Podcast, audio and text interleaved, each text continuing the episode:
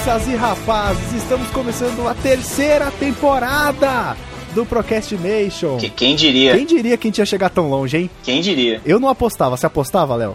Nunca. Jamais, né? Não. Tá aí 2017 trazendo a terceira temporada do Procrastination. Bom, eu sou o Luiz e eu sou um garoto de programa. Por que, que eu falei isso? Hoje a gente vai falar de desenvolvimento de jogos. Então, a gente vai falar toda a parte do processo de desenvolvimento, como que acontece e tudo mais. E pra isso a gente tem alguns convidados. A gente tem o Renan, o convidado que chega em casa e já abre a geladeira, porque ele nem é mais convidado. E aí, galera, eu não desenvolvo, eu só divulgo, hein? É, ele, não, ele abre a geladeira, mas ele não sabe o que falar, nunca. É, Nunca. fica inadequado pra caralho. A gente tem um convidado mega especial hoje, que é o Cabral, CEO and Software Engineer da Qbyte Interactive, que foi a empresa, a desenvolvedora que fez o jogo do 99 Vidas. Cabral aqui, o Cabral, mas eu não descobri o Brasil.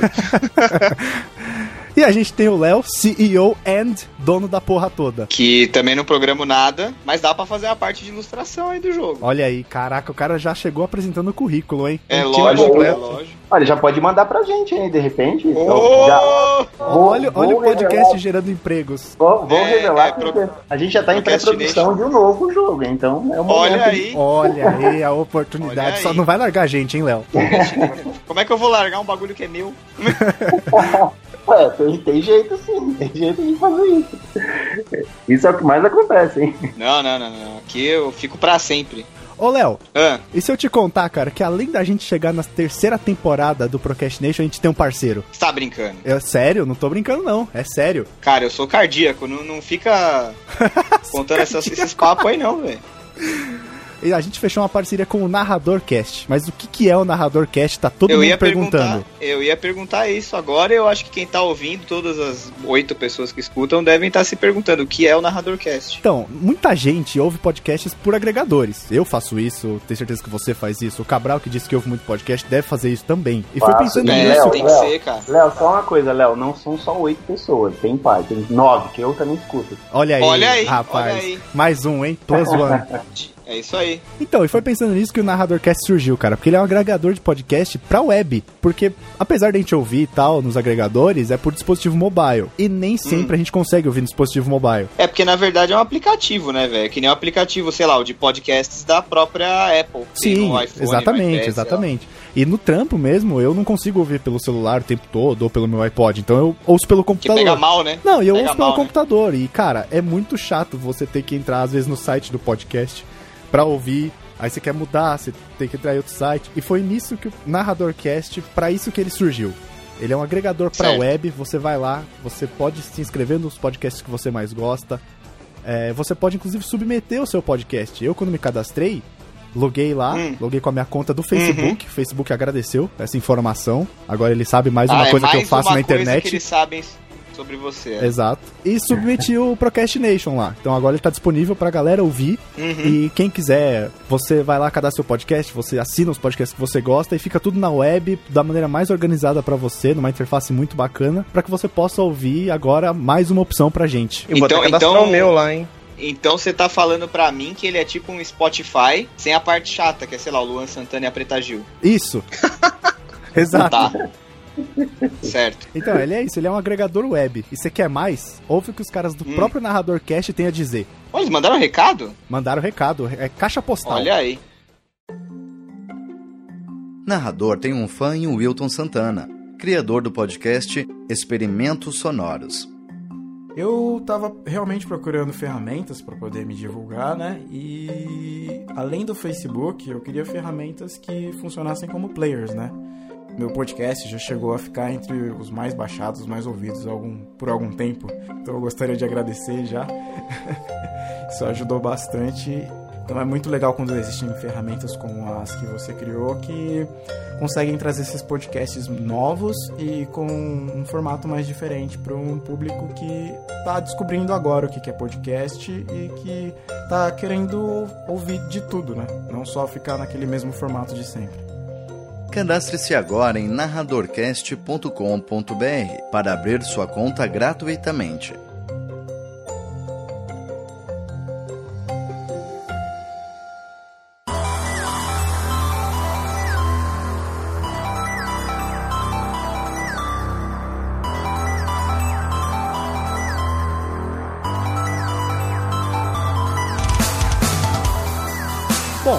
Aproveitando que hoje o assunto é desenvolvimento de games e a gente tem o Cabral, CEO da Killbyte, fez o jogo de 99 vidas. Vou falar mais uma coisa pra, pra galera em 2017, Léo. Hum, A gente vai sortear uma chave do 99 vidas pra PC. puta que eu pariu. Pra PC? Pra PC. E quem quer ganhar a chave aí pra jogar o 99 vidas na Steam tem que fazer o quê? Cara, tem que curtir e compartilhar o post que vai sair da- do podcast. Só isso? Só isso. É simples assim, cara. Mas tem que deixar o post público. Se deixar, se deixar privado, vai se ferrar. Aí não, não vale. E Luiz, quer saber? Isso, isso não estava programado, mas quando sair pro consoles, vocês também vão ter uma chave para poder sortear. Olha aí, rapaz! Então, Cabral Olha é só. meu melhor amigo. caraca. é. eu vou dar um abraço no Cabral. Abraços virtuais. Uma salva de palmas virtuais pro Cabral. Puta que pariu, salva de palmas. É legal quando é pego de surpresa, assim, né? Que a gente não combinou isso. Não, não O combinou patrão mesmo. tá louco. O patrão ficou louco. Eu tô tremendo. Deu a louca no gerente. Deu a Então louca pode na anotar gerência. Pode tá, anotar aí uma chave de PlayStation 4, uma de Vita e um de Xbox One. Pode anotar. Olha aí, rapaz. Olha aí, esse é o Cabral, hein? E o Natal, cara, acabou de passar, hein? Papai Noel. É. Você é Papai Papai Noel na Cabral. família, Cabral? Cabral, é, pois é, minha filha tá aqui do lado aqui. Mas é isso. A gente, sempre que a gente publica um episódio, a gente faz o post no Facebook, faz um post bonitinho lá no, no nosso site e publica esse post no Facebook depois. Pra ganhar essa chave pra PC, pra Xbox, PS, pra PS4 e PS Vita, a gente não pensou ainda. Mas pro É. Você vai ter que curtir e compartilhar o post. Deixando o post público, a gente vai fazer um sorteio e se você ganhar a chave, você vai se divertir. A gente jogou o jogo na BGS, é muito legal. É engraçado é pra muito caralho. engraçado, é bem Eu localizado. passei mal de rir. Tem umas piadas muito boas, assim, pro público brasileiro é muito legal mesmo. Então curta e, público do compartilhe o nosso 99 post. vidas, uma porrada de easter eggs, né? Sim, sim, sem dúvida. Ele, é- o Cabral tava até contando pra gente um easter egg do Easy, que a gente não sabia. É. Mas muito bom, cara. É, curta e compartilhe o nosso post, deixa o post público, que a gente vai sortear essa chave pra algum felizardo aí. E, Léo, não vale você curtir e compartilhar, hein? Não, vou curtir, vou compartilhar. Vou falar pra minha mãe curtir e compartilhar. Uma coisa que é importante, vocês falaram bastante sobre o lore aí do, do 99 Vidas, de a pessoa que é fã do 99 Vidas gosta do jogo, mas o que a gente tá ouvindo muito são pessoas que nem conhecem o 99 Vidas e tá gostando pra caramba do jogo. Isso que é, é o- era o que a gente queria. É, Então, na verdade, Cabral, vou te confessar que eu não escuto 99 vidas. Assim, Uhum. escutei, sei lá, duas vezes. Não dá pra falar Uhum. que eu sou um ouvinte. E eu até, tipo, conhecia o Easy e o Jurandir, né? Mas, cara, como eu dei risada naquela BGS, eu não queria sair da, da- da- da- do stand que tava tendo demo. Então, essa é parte importante, sabe? Pra gente era, era muito é, importante manter, tentar fazer com que pessoas que não gostavam ou não sabiam o que era 99 vidas, mas gostassem de um gênero beat'em up e pudessem gostar do jogo. Então, essa foi uma das, um dos nossos é, objetivos, assim. Aí, conforme a gente recebendo reviews, a gente começou a ver pessoas que não conheciam e começaram a gostar ainda mais do jogo, sabe? Começaram a curtir o game, mesmo, sem- mesmo sendo de, uma, de um podcast que eles nem, nem ouviram falar. Bem legal, cara. Isso é bem, bem legal. Cara, Cara, eu o, vi jo- um- o jogo é eu vi bom um pra caralho. review russo do. Do, 90, do Não, jogo peraí, do 99 peraí, peraí, vidas. peraí, Duvido peraí. que os caras sabem. Por, por que, que você tava vendo um review russo? Cara, É, já brotou começa no meu por aí. Twitter. Não, brotou no meu Twitter, alguém postou um vídeo de um russo fazendo review do jogo do 99 vidas, cara. Só isso aí já fala como Não, que Conseguiu entender? Porra, é pra qualquer um. Não, claro que não, eu só vi o cara jogando. O- melhor vai ser o cara, assim, se ele vier mandar. Caralho, as piadas são muito boas, hahaha, um russo. É. Não, e o pior é que outro dia eu tava vendo um vídeo no YouTube, tem nada a ver com o jogo, não tem nada a ver com porra nenhuma, já começou o Alt Tab. Eu tava vendo um, um vídeo outro dia no YouTube que era um cara que pegava uma faca, tipo uma faca guinso, e esquentava ela muito, pegava uns maçaricos, deixava ela vermelha e começava a cortar co- coisas do nosso dia a dia, tipo uma garrafa de Coca-Cola ou um tubo de pasta de dente pra saber qual a reação que acontecia. E aí eu assisti o tipo um. de. É, então, aí eu assisti um, o YouTube foi me sugerindo, eu fui assistindo alguns. Cara, depois de muito tempo eu fui descobrir que esse cara era russo. E tipo, como não, né? Só eles fariam esse tipo de coisa. Onde mais, né? Quando você falou vídeo de faca, achei que você tava falando do mestre das facas AK-47. Ah, não, Nossa! Vocês sabem que vídeo que eu tô falando, né? sim. E da versão do Fruit Ninja dele também. Esse eu acho que eu não vi. Eu vou mandar depois. Tá. Cara! Bom, voltando do Alt Tab agora, desenvolvimento de jogos. Pra quem não sabe, minha formação é em ciência da computação, apesar de fazer podcast hoje. A minha formação é em ciência da computação, mas de programa mesmo eu nunca fiz jogo e nada do tipo, então eu realmente não sei como é o processo de um desenvolvimento de jogo a fundo. Então eu vou acabar aprendendo aqui também. Ô, ô, ô, Luiz, somos dois. Eu também sou formado em ciência da computação. É mesmo? É mesmo. Olha aí. E- Mas o Cabral faz programas divertidos, você não, Luiz. Aí. Ah, então, eu, É, sou, mas- eu sou um garoto de programa fajuto. Ô, Léo, durante 10 anos eu trabalhei muito com Java e .NET, fazendo jogos. Puta que eu pare. Software empresarial, várias áreas financeiros, desde a área de, de call center, vários softwares para coisas não divertidas. Então, foi uma experiência boa. viu?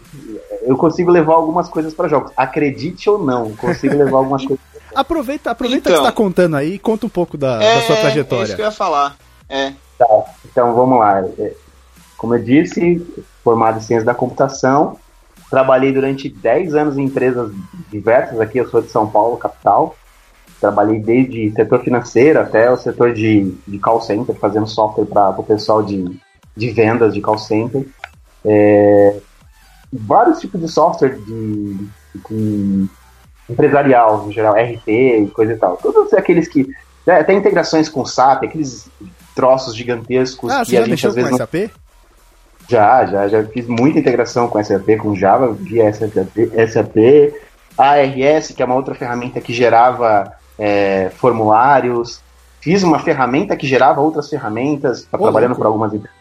É, teve alguns projetos bacanas que eu trabalhei e isso eu, eu tenho bastante orgulho de, de falar e, e fa- ter feito parte dessas equipes, assim, que, que deram uma sustentação na base de programação para mim, que ajudou Uhum. bastante o meu posterior, que é o que eu faço hoje, que é desenvolver os jogos. Mas depois de. Vamos, eu vou, se eu estiver falando demais, me corta aí, porque eu às vezes Não, extrapolo, tá imagina, bom? cara. Vai Não, embora. manda bala, velho. Manda bala. É, depois que eu fiquei esse período todo trabalhando na área de, de- de TI, né? é, lá para meados de 2005, eu me formei em 2013, 2003. Uhum. Lá para meados de 2005, eu falei, pô, eu quero tentar alguma coisa na área de jogos, só que eu não, com o meu currículo atual, eu não consigo nada na área de jogos, eu vou ficar aprendendo algumas. Naquela época, é, não, não tinha uma, uma engine como hoje existe uma, uma Unity, uma Unreal que você pega na internet facilmente e consegue desenvolver protótipos e coisa e tal. Você tinha que pegar pequenos pedaços, é, uma engine, uma engine, não, uma framework especializada apenas no render 3D, ou outra engine especializada apenas na parte de física. E aí você tinha que fazer integrações para que você pudesse depois começar a fazer esses protótipos. Uhum. Então, lá para meados de 2005, comecei a fazer alguns testes, pegava uma, uma, uma, engine- uma framework 3D chamada Ogre 3D, e depois eu integrei com uma, uma enginezinha de física chamada Bullet Physics, e aí comecei a fazer alguns protótipos, e aí comecei a mandar currículo para fora. Meu objetivo era tentar trabalhar em empresas lá fora. Essa era a minha meta como profissional. É, adquirir bastante experiência lá fora, voltar para dentro do Brasil e abrir uma empresa. Esse era o meu objetivo. Passei vários testes, fiz vários testes em empresas grandes, empresas pequenas, mas sempre falando a mesma coisa, ó, com o seu perfil você não está ainda apto para vir para cá, porque para se a gente vai, expor, vai importar um cara, tem que ser pelo menos igual ao que eu tenho aqui dentro. Você ainda não está nesse nível. Eu fiz várias entrevistas, inclusive quando eu comecei a perceber que eu não tinha chances ainda na área de jogos, eu comecei a falar, eu, eu, reinver- eu reverti essa coisa. Eu falei assim, quer saber? Eu vou tentar entrar na área de tecnologia, que é onde eu sei mais, mas dentro de uma empresa de jogos. Por exemplo, é, vou dar um exemplo do que aconteceu realmente. Eu fui na. Fiz, fiz uma entrevista na EA Sport, no Canadá, onde era para trabalhar. animal. Caraca, É. que da hora. Eu, e era para trabalhar no setor de, de desenvolvimento, mas da parte da camada web, de apresentação do, do jogo do FIFA na época. E era para trabalhar com Java, com que, aquilo que eu já trabalhava aqui. Só que lá na entrevista já me filtraram. Porque era um nível de, de perguntas, assim, que posteriormente até fui, fui pesquisar depois, logo depois da entrevista, eu falei, caramba, que pergunta é essa que esse maldito fez? Eu lembro até hoje a maldita pergunta dele, que era. era não sei se vocês conhecem Java o suficiente, mas Ah. tem os, os containers dele lá de. Tem o Tomcat ou JBoss, blá blá blá. Sim, sim. Ele perguntou assim: quanto- quantos class loaders tem no, no Tomcat para subir o Tomcat? Aí eu falei: caramba, Caraca. class loader eu sei. É, por exemplo, depois eu vou pesquisar, tem cinco, tá? Aí ele. É, caramba, Caralho, eu ia chutar 5, eu ia acertar lindo, velho. o Fogo ele pediu pra, o pouco que ele pediu pra detalhar cada um. Depois eu tive que. Eu, eu, eu fui por curiosidade é, detalhar cada um deles, pra que, que servia e por que, que tinha esses, esses cinco containers, né? Meio que pra separar as aplicações, pra uma, uma, uma não enxergar as classes da outra e não conversar uma com a outra. Mas isso aqui não é entrevista. É, aí, eu, caramba, que tipo de pergunta é essa? Bom, eu falei, Java, Java, pelo menos um class loader tem que ter. Aí ele falou, ele falou, ele deu um uhum, bem, bem sinistro assim, falando assim, ah, você errou, seu burro. É, porque era isso que ele queria ouvir, ele queria ouvir. Aí teve outras perguntas e coisa e tal, umas coisas um pouco mais design patterns, coisas mais simples. Mas enfim, o resumo dessa história é que eu não passei nessa entrevista. Mas é só para vocês terem uma ideia, assim, mais ou menos do que, que eu. Os quais eram os meus planos naquela época, assim, era. Eu queria tentar entrar lá numa empresa lá fora de jogos e trabalhando na área de desenvolvimento de jogos. Como eu não consegui nada na área de jogos, tentei na área de tecnologia. Também não consegui. Bateram, bateu a porta várias vezes. Eu falei, bom, vou continuar desenvolvendo a minha área de tecnologia e à medida do possível eu vou mandando outros currículos tal. fiz depois dessa eu já fiz umas, sei lá, umas 10 entrevistas, cara, assim, foi bastante entrevista que eu fiz mesmo, mas todas sem sucesso, sem sucesso, infelizmente. Foi quando em 2008 Você chegou até lá pra fazer a entrevista? Só de É isso que eu ia primeira perguntar, é. As entrevistas foram, na- as filtragens foram logo na primeira, na primeira, na, todas via telefone mesmo. Não, Ah, não, não tá. chegou a necessidade de ir até lá. Deixa eu, só, deixa eu só voltar um pouquinho quando você falou que você fez software de call center e tudo mais. É, você fazia software, você fazia o robô que falava para falar com o Opa. atendente, pressione 1. Para É URA. pra puta que pariu, pressione 17. É uma, é uma coisa chamada URA, que tem uma API de integração com outros softwares. Sim, nós fazíamos integrações com essas APIs também. Ah, Nós tínhamos dois sistemas lá em Fox. Fo- olha só, olha a linguagem, cara. Fox Pro. Não sei se vocês conhecem as linguagens. não, Eu não conheço Mas- nenhuma. Não, essa não. Essa Eu e o não. Léo estamos viajando. A gente trabalhava com, com DB, cara. Era uma base de dados que você tinha que parar, às vezes, a, a operação inteira para indexar a tabela, porque a, perdia o índice. Você tinha que reindexar as tabelas. Falava, todo mundo sai do sistema, vamos reindexar as tabelas. Aí indexava todas as tabelas. Era horrível. E como é que funciona esse, esse tipo de software? Ele é meio que uma busca binária? Não, tem uma. Assim. Caralho, Renan, olha o nível do papo dos caras. ele sei que binário é 0 e 1, um, serve? ele serve, essa, essa, essa explicação que você falou serve. A diferença é que ele vai descendo numa árvore. Pensa numa árvore de, de ponta cabeça, as folhas estão lá embaixo. Sim, sim, Então exato. você começa na raiz e vai descendo.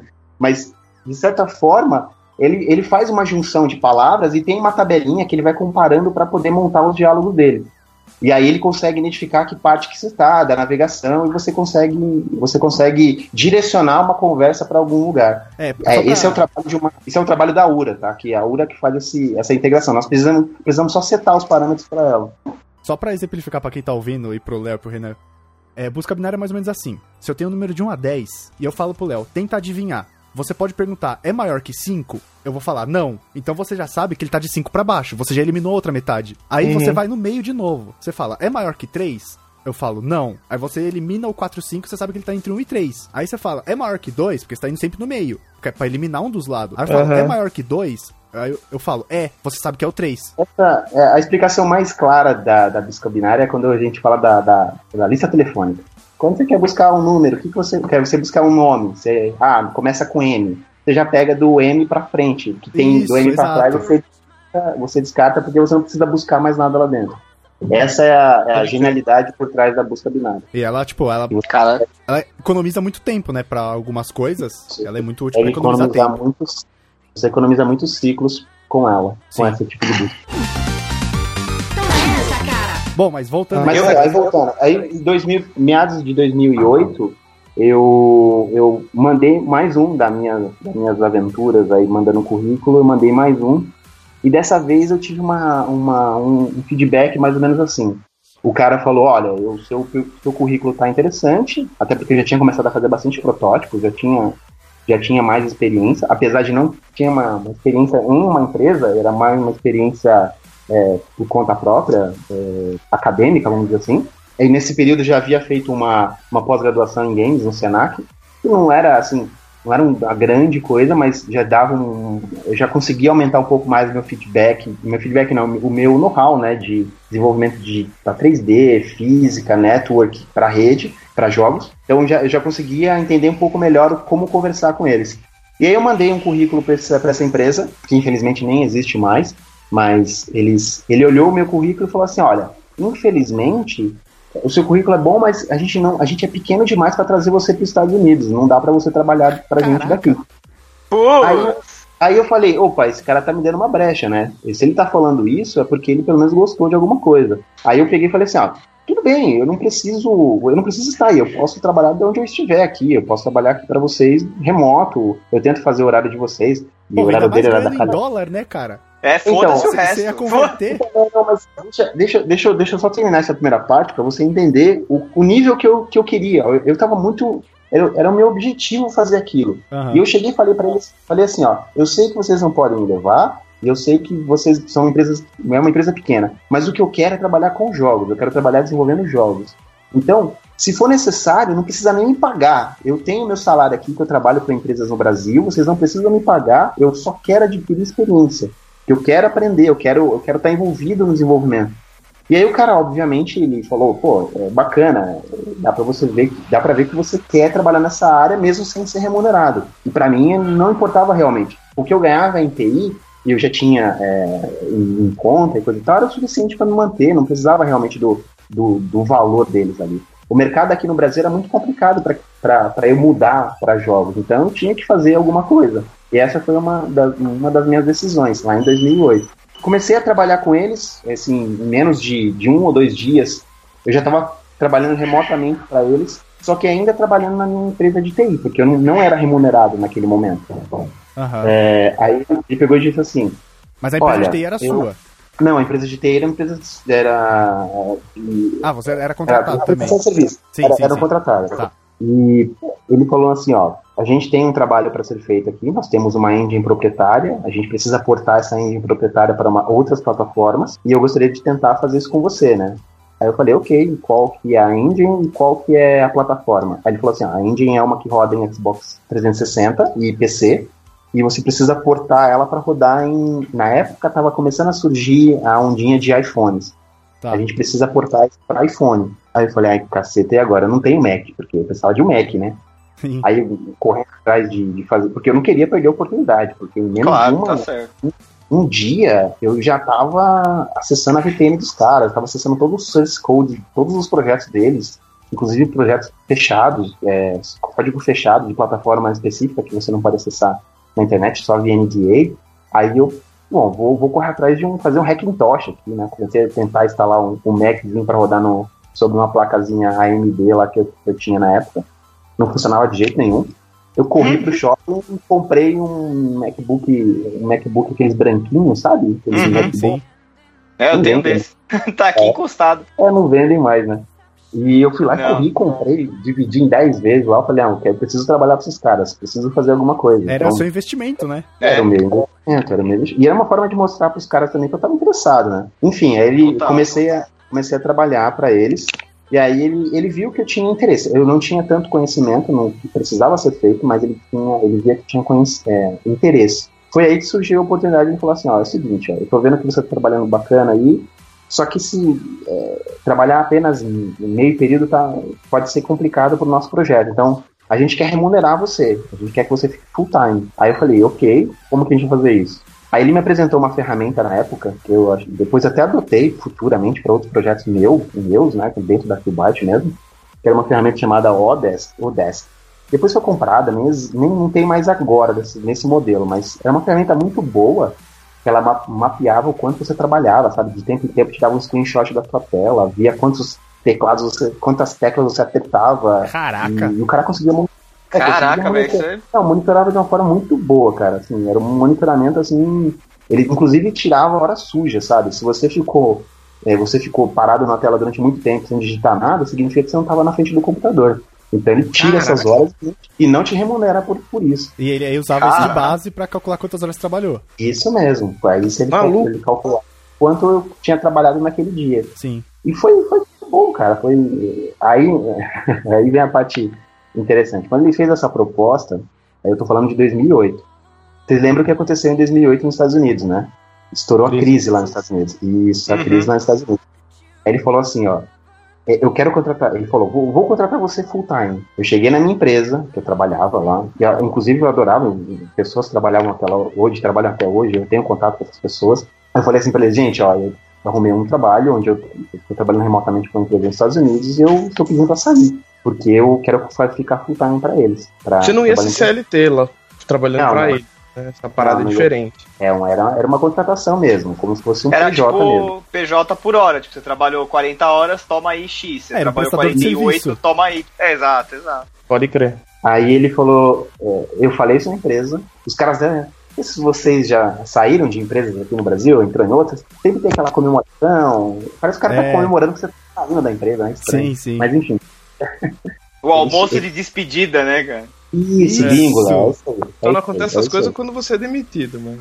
É, Ou quando você sai tretado com o dono, né, Cara, cara? qu- quando você é demitido, o nego te demite na sexta. Aí no fim de semana todo mundo te esquece, na segunda-feira tá tudo bem. É. Cara, eu trabalhei nessa empresa que eu pedi pra sair, foi justamente em 2008, quando estourou a crise. A empresa tinha, acho que aproximadamente 70 funcionários. Quando, quando estourou a crise, várias empresas começaram a cancelar projetos, é, teve um, um corte geral, assim, foi 30 pessoas de uma vez só. Parecia clima, clima de velório, sabe? As pessoas saindo, assim, na porta. Assim, nossa, foi uma coisa horrível. horrível. Cara, só um parênteses, assim, eu trabalho em agência de publicidade, né? E você tava falando de corte de 100 pessoas, essa semana que passou aí, teve um amigo meu que trabalha numa agência grande aqui de São Paulo, cortaram 130 pessoas. Cacete, a gente cortou. Na sexta, tipo, depois do almoço, 130. Plau! Cara, esse dia, esse dia assim é uma merda. Dia de demissão Foi em massa sem- é uma merda, cara. Foi É um sem cara- massagem. Isso. Não, foi. Todo mundo ficou, todo mundo ficou super mal, sabe? É uma coisa. Teve gente que. é, Quando, e o meu chefe direto era uma pessoa que também trabalhava perto do RH, então ele tinha que às vezes conversar com as pessoas e, e, e falar, ó, cara, não dá mais pra continuar. E aí o cara meio que, o cara que saía, tava sendo demitido, meio que chorando, pô, eu acabei de, de fazer, começar a fazer uma reforma na minha casa, sabe? Puta, e era uma coisa bem, bem complicada. É punk, é, É, porque punk. a pessoa cara. não é, conta é- com isso, né? Ela faz planos que Exato. É. Exato. Você é uma ninguém coisa- conta que vai perder o trampo, né? Exato. Pois é, não é uma coisa, não é uma coisa fácil. Então, nesse período que ele falou, voltando para a história, ele falou assim: vamos, vamos trabalhar aqui, né? Passou uma, eu falei na minha empresa, passou aquela semaninha, nós fomos uma churrascaria, comemoramos e coisa e tal. Na hora que eu, na sexta-feira, último dia, ele me manda uma mensagem via Skype e falou assim: Cabral, segura um pouquinho aí, porque a coisa tá complicada aqui pra gente. Não vai dar pra você ficar full time agora. Eu já tinha feito toda a despedida, cara. Nossa. Puta merda, cara. Aí eu, eu falei, caralho, o que, que eu vou fazer, velho? Eu preciso do trabalho, né? Posso- Como eu pedi pra sair os caras não queriam que eu saísse, meio que foi fácil de reverter a situação, né? Falar, olha, deu um problema Você lá chegou empresa. lá e falou, pegadinha do malandro. Você chegou lá e falou, então, sabe, sabe todo aquele almoço de sexta? Então, deixa quieto. Não, não, é, é- eu- isso é um, é, é um, sem querer gabar demais, mas é uma coisa que eu sempre deixei boas impressões, as impressões que eu passei, porque eu sabia que podia um dia ou outro voltar. Eu nunca Sim. voltei para uma empresa que eu saí, porém eu queria deixar sempre as portas abertas. Tá Então certo, com essa tá não foi certo. diferente. Com essa não foi diferente, né? Então foi muito fácil chegar e falar, ó, deu problema lá, eu vou ter que ficar aqui. vou ter que ficar aqui mais um tempo. Tudo bem? Falou, não, Cabral, a gente precisa de você, você tá trabalhando numa parte do projeto importante pra gente, então pode continuar. Só avisa a gente de antemão quando voltar as coisas lá para que a gente possa se preparar. Aí você dá aquela respirada aliviada, né? Você, uh, É, pois é. Foda é o cara Então- falar, então, já era, já contratamos um cara aí, não sei o quê. a gente já contratou um indiano. O cara Contratamos pior um cara que- pra trabalhar remoto. Porque o trampo que eu tava fazendo é foda. O trampo que eu tava fazendo era justamente fazer integração de SAP, cara. Então não tinha ninguém na época lá que tava fazendo. Então era meio que eu precisava fazer pros- pra, pra ele, sabe? Isso era importante. Puta sorte, puta sorte. Pois é. Passou um período depois, aí chegou, entrou em 2009. Início de 2009, os ca- ele voltou e falou assim: ó, nós conseguimos um financiamento aqui com, com um banco local, nós conseguimos é, levantar um capital, porque eles tinham acabado de lançar um produto no, 3, no, no DS, nem 3DS, era no DS, chamado Reader Reddit. E o jogo foi super bem, ele vendeu muito bem, assim. Era uma franquia sueca, se eu não me engano. É, yes, yes, é. Eu acho que é sueca. E aí eles, eles adquiriram essa franquia e vendeu, fez uma versão de, de DS. E o jogo fez um, um- teve um ótimo, um ótimo número de vendas para uma empresa pequena do tamanho deles, tá? Eu nem falei o nome da empresa, mas hoje ela existe fazendo jogo de mobile, mas os jogos tão toscos, cara. O nome dela é, é Graffiti Entertainment. Graffiti Entertainment. Não conheço. Ah, é, não, é uma não. empresa muito grande, não. Não, não, é, é uma empresa pequena, eles fizeram, fizeram alguns jogos só, e a maioria dos jogos envolvendo é, coisas educacionais, como é o caso desse Reader Rabbit. Aqui no Brasil, acho que é Coelho Sabido o nome do, da franquia. Localizaram aqui para Coelho Sabido, Coelho Esperto, não sei. Então, eram esses jogos que eu trabalhava, eram jogos mais educativos, mas era uma forma de, de introduzir no mercado de, de jogos, né? De alguma Sim, forma é. eu tava O que você fazia especificamente lá? É, lá eu estava trabalhando no porting da engine. Eles tinham uma engine proprietária, que era uma. Eles chamavam é, Elemental Engine. Se você digitar isso, no- isso no. O cara deve ter lá no GitHub dele. Elemental Engine 2. Tem alguns códigos meus lá da parte de física, de integração com bullet, coisa e tal. Vamos lá ver no GitHub. Ele, no início de 2009, ele falou assim, ó, apareceu um outro projeto, a gente tá com capital suficiente aqui, e dá pra, olha, é o- é o segundo link do Google aí, tá no nome de KL Hulley, é o Kenneth Hulley, que é o, nome, é o cara que me contratou. Tá, tá, já achei aqui. É, é, então, você, você vai, ó, eu vou, eu vou fazer melhor aqui, ó, pra vocês não acharem que eu tô enrolando vocês, eu, eu vou fazer até melhor, cadê? Caraca, tem os códigos em lua. É, não, ele, ela, a parte de script de, de programação para gameplay era integrado com Lua. A engine fazia. Porque se você fizer um, um código em C para jogos, o tempo de compile dele é muito grande. Então você tem que ter uma linguagem mais alto nível possível para que você possa fazer o save, o compile. Por isso que a Unity é tão boa, tá? Porque você dá um save ali, já tá rodando, já tá, já tá com tudo funcionando direitinho. Porque é o tempo de resposta para que você possa começar a programar muito rápido. Essa, cara. Tá, então, bom, em 2009, ele falou, início de 2009, ele falou assim, ó, a gente agora tá com, com grana suficiente e entrou um outro projeto, um projeto chamado Jakers. Não sei se vocês conhecem também, era, uma, era esse desenho ele passava, era uma franquia também, e passava, passava na, na, na época na, na- acho que na, deixa eu ver qual é o nome, é, na cultura, aqui no Brasil passava na cultura. E ele falou, ó, a gente precisa portar esse jogo de, de, de PC para nossa engine para rodar, que a gente vai lançar pro, pro Wii, na época Wii. Só que você não tem o Wii aí, né? O, o dev kit do Wii. Ah, Você vai sim, precisar sim. de um. Os caras mandaram um E- dev kit pra você. E aí ele falou assim, então, agora a coisa começa a mudar um pouco de figura. Para que você possa ter acesso ao dev kit, você, você tem que ter uma empresa estabelecida. Você não pode colocar dentro da sua casa. Então você vai ter que abrir uma espécie de subsidiária da gente aqui dos Estados Unidos aí no Brasil. Sim. Aí eu falei, caramba, meu Deus, o que, que eu vou fazer? O que, que é uma subsidiária? Aí eu, aí eu vou lá ver os trâmites para que isso funcione, para que possa ocorrer esse tipo de, de, de- de transação, né? Aí eu consegui abrir a empresa e eles compraram o Dev Kit, só que a Nintendo ela, ela não ela, ela manda assim, o Dev Kit tem que chegar direto para aquela empresa que você que você pediu. Ela não pode ter um intermediário no meio. Então eles não poderiam receber lá e mandar para mim via um correio normal. Aham. Então Tinha que comprar. é, eu tive que. Na verdade, eles compraram, eles pagaram direitinho, só que o, o câmbio, o, desculpa, a importação, quem pagou fui eu, aqui no Brasil. Caraca, sério? Então imagina algo que a Receita Federal não faz a mínima ideia o que seja. Que ela Fez sabe importação que formal? Teve que fazer importação formal dessa parada?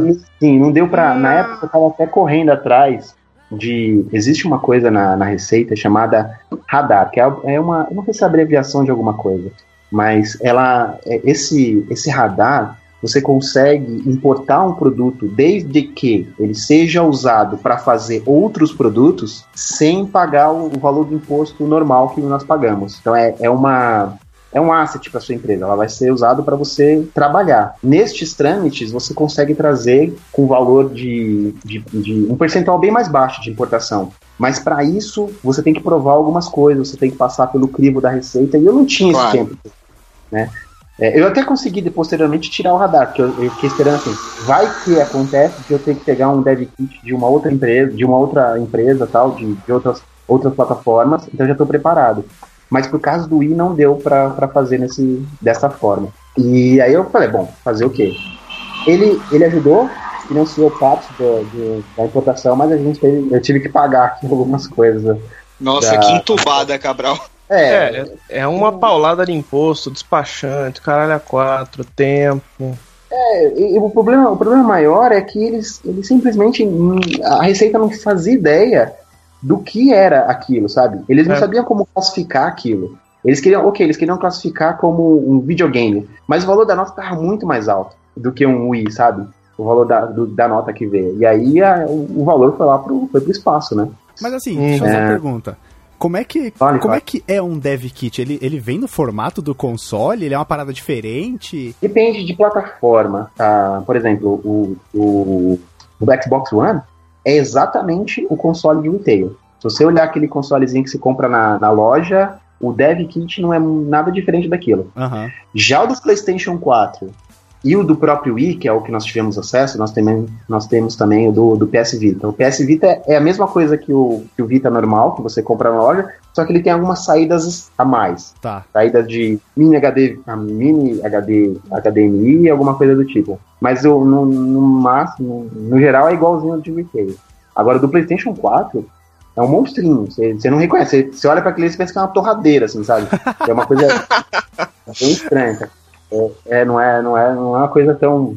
Ah, ok, isso aqui é o dev kit do PlayStation 4. Não dá pra Não é reconhecer, sabe? trivial. E o do Wii também. O do Wii também, você, se você for ver ele assim, ele é bem, bem feio. Não, nem se compara com, com, o dev, com o retail da loja, assim. Olha, eu tô, tô fazendo até uma, um favor aqui, ó. Favor não, mas olha aqui, pronto, aqui, ó. Ó, esse aqui é o do Wii. Primeiro da busca ali, ó. Caralho. Nossa, Cadê? mano! Ele é, É, tipo, ele é é o tipo um GameCube gigantão. Isso não, é porque cara, pra, mim, pra mim parece aqueles rádio antigo que os caras consertam em programa de. de o náufrago. Também, também, também. Mas a- a, base do, do, do código da, do SDK da, da- do Wii é, a- é o GameCube. Então não é de se estranhar que o hardware fez. Pô, Tá, um é, pouco faz sentido. Tem Os caras até o- pegaram um GameCube lá e falaram aqui, como é que a gente pode mudar isso Trocaram aqui? o Aí começaram processador, a botaram o melhor. É, É, basicamente isso. É, aqui, pronto, ó, já resolvi os dois casos. Olha aqui, isso aqui é o do Play 4. Nem tirando foto da idade. Não pode tirar foto desse negócio, não. Enfim. Não, né? Não pode? Não, não pode. Não, não poderia, não. não eles não deixam. Tem um NDA que falam. Nossa, o cara tá vendendo aqui, mano. Então nem vamos- nem vamos pôr no post. Aqui, né? É, se vocês puderem não fazer isso, melhor. Não, não, pode ficar eles, sossegado. eles, Beleza. eles não, eles não deixam, não. É só pra vocês terem matéria curiosidade. Então vocês estão ouvindo vão ficar com essa curiosidade. A gente já sabe como é que é. É, a audiência morra de inveja. Desculpa, mas é, é trivial. Digitar no Google, você vai achar um monte disso aí. Dev Kit, PlayStation 4, Dev Kit Wii. É, então, assim, eles falaram do projeto do Jakers. Falou assim, ó, além disso, é, a gente a gente tá para ir para E3 desse ano.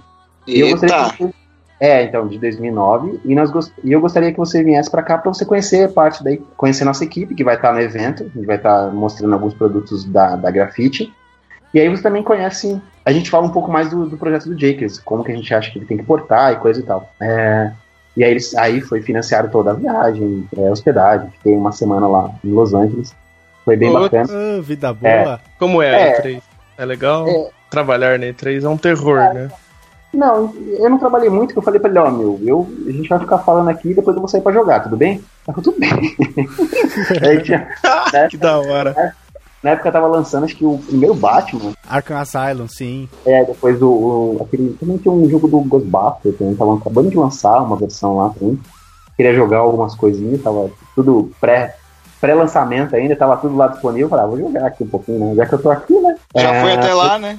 É, pois é, mas é, foi bom, eu conheci a, a equipe deles lá, um- alguns caras, inclusive é, a- tenho, mantenho contato com eles todos, é, não com o dono, e aí depois eu vou, essa parte é legal da história que eu tô contando, tá? Depois tem a parte ruim, da- vai lá pra frente vai, vai ter a parte ruim, tá? Mas n- não é fácil, vida de, de desenvolvedor de jogos não é fácil. É, e foi bacana, mostrou um pouco da, do que era o que era para ser feito na, no Forte. Eu tive, aprendi muita coisa nesse potting. Principalmente aí eu comecei a entrar mais em detalhes de hardware, sabe? Do, do que, que era o Wii, o que, que eu podia fazer dentro do Wii, o que não podia fazer. E aí eu comecei a sentir, a sentir a necessidade de ter mais pessoas trabalhando comigo. Porque até então era apenas o Cabral trabalhando sozinho para uma subsidiária de uma empresa americana. Aí eu falei, olha, eu preciso de mais gente para me ajudar a fazer o pote desse jogo, porque tem muita coisa. Aí eu foi aí que eu, eu chamei um dos caras que que hoje é um, é um sócio da empresa, que é o Reinaldo, que é, é, dá aula em algumas faculdades e coisa e tal. Ele não trabalha mais ativamente com a gente hoje, mas ele, ele iniciou a empresa junto comigo. Na, naquela época ainda estava com o nome de Grafite, não era, não era Killbyte, que vocês, que vocês conhecem agora. Aham. E, E ele começou a me ajudar a fazer o porting do, da parte do áudio do jogo. Tinha uma, nós tínhamos a engine preparada, mas não completamente preparada para adaptar o áudio do jogo de PC para Wii. Não, nós fizemos uma, uma, uma adaptação do OpenAL, que é, é uma, uma framework de, de áudio, para funcionar dentro dos padrões do Wii. Ah, é, a, a OpenAL é a framework exatamente que trabalha em conjunto com o OpenGL? Não, ele tem esse nome porque a estrutura que ela funciona é muito parecida com a, a, a estrutura do OpenGL. Tá. Mas não é, não é, não tem uma relação assim do tipo eu preciso disso para funcionar com o OpenGL. Não. É porque a estrutura é o estado, é uma, é uma maquininha de estado como se fosse o OpenGL mesmo. Você vai ah, setando tá. os estados e manda, e manda tocar alguma coisa. Mas é, ela é, o nome dela não, não tem uma relação direta com o OpenGL, é apenas é, a forma estrutural que a, que a framework existe, que ela funciona. Então ela, a gente teve que portar essa parte do áudio e tinha uma parte de, de render que a gente ainda não sabia como fazer. A gente decidiu pegar partes do que nós tínhamos de da, da, da máquina, da máquina não, da, do gerenciamento de cena da Ogre e adaptar dentro da nossa engine interna. Então começou a, a, desvendar uns mistérios da Ogre lá, que a gente conhecia, que eu conhecia na época, e implementar dentro da, dentro da engine deles.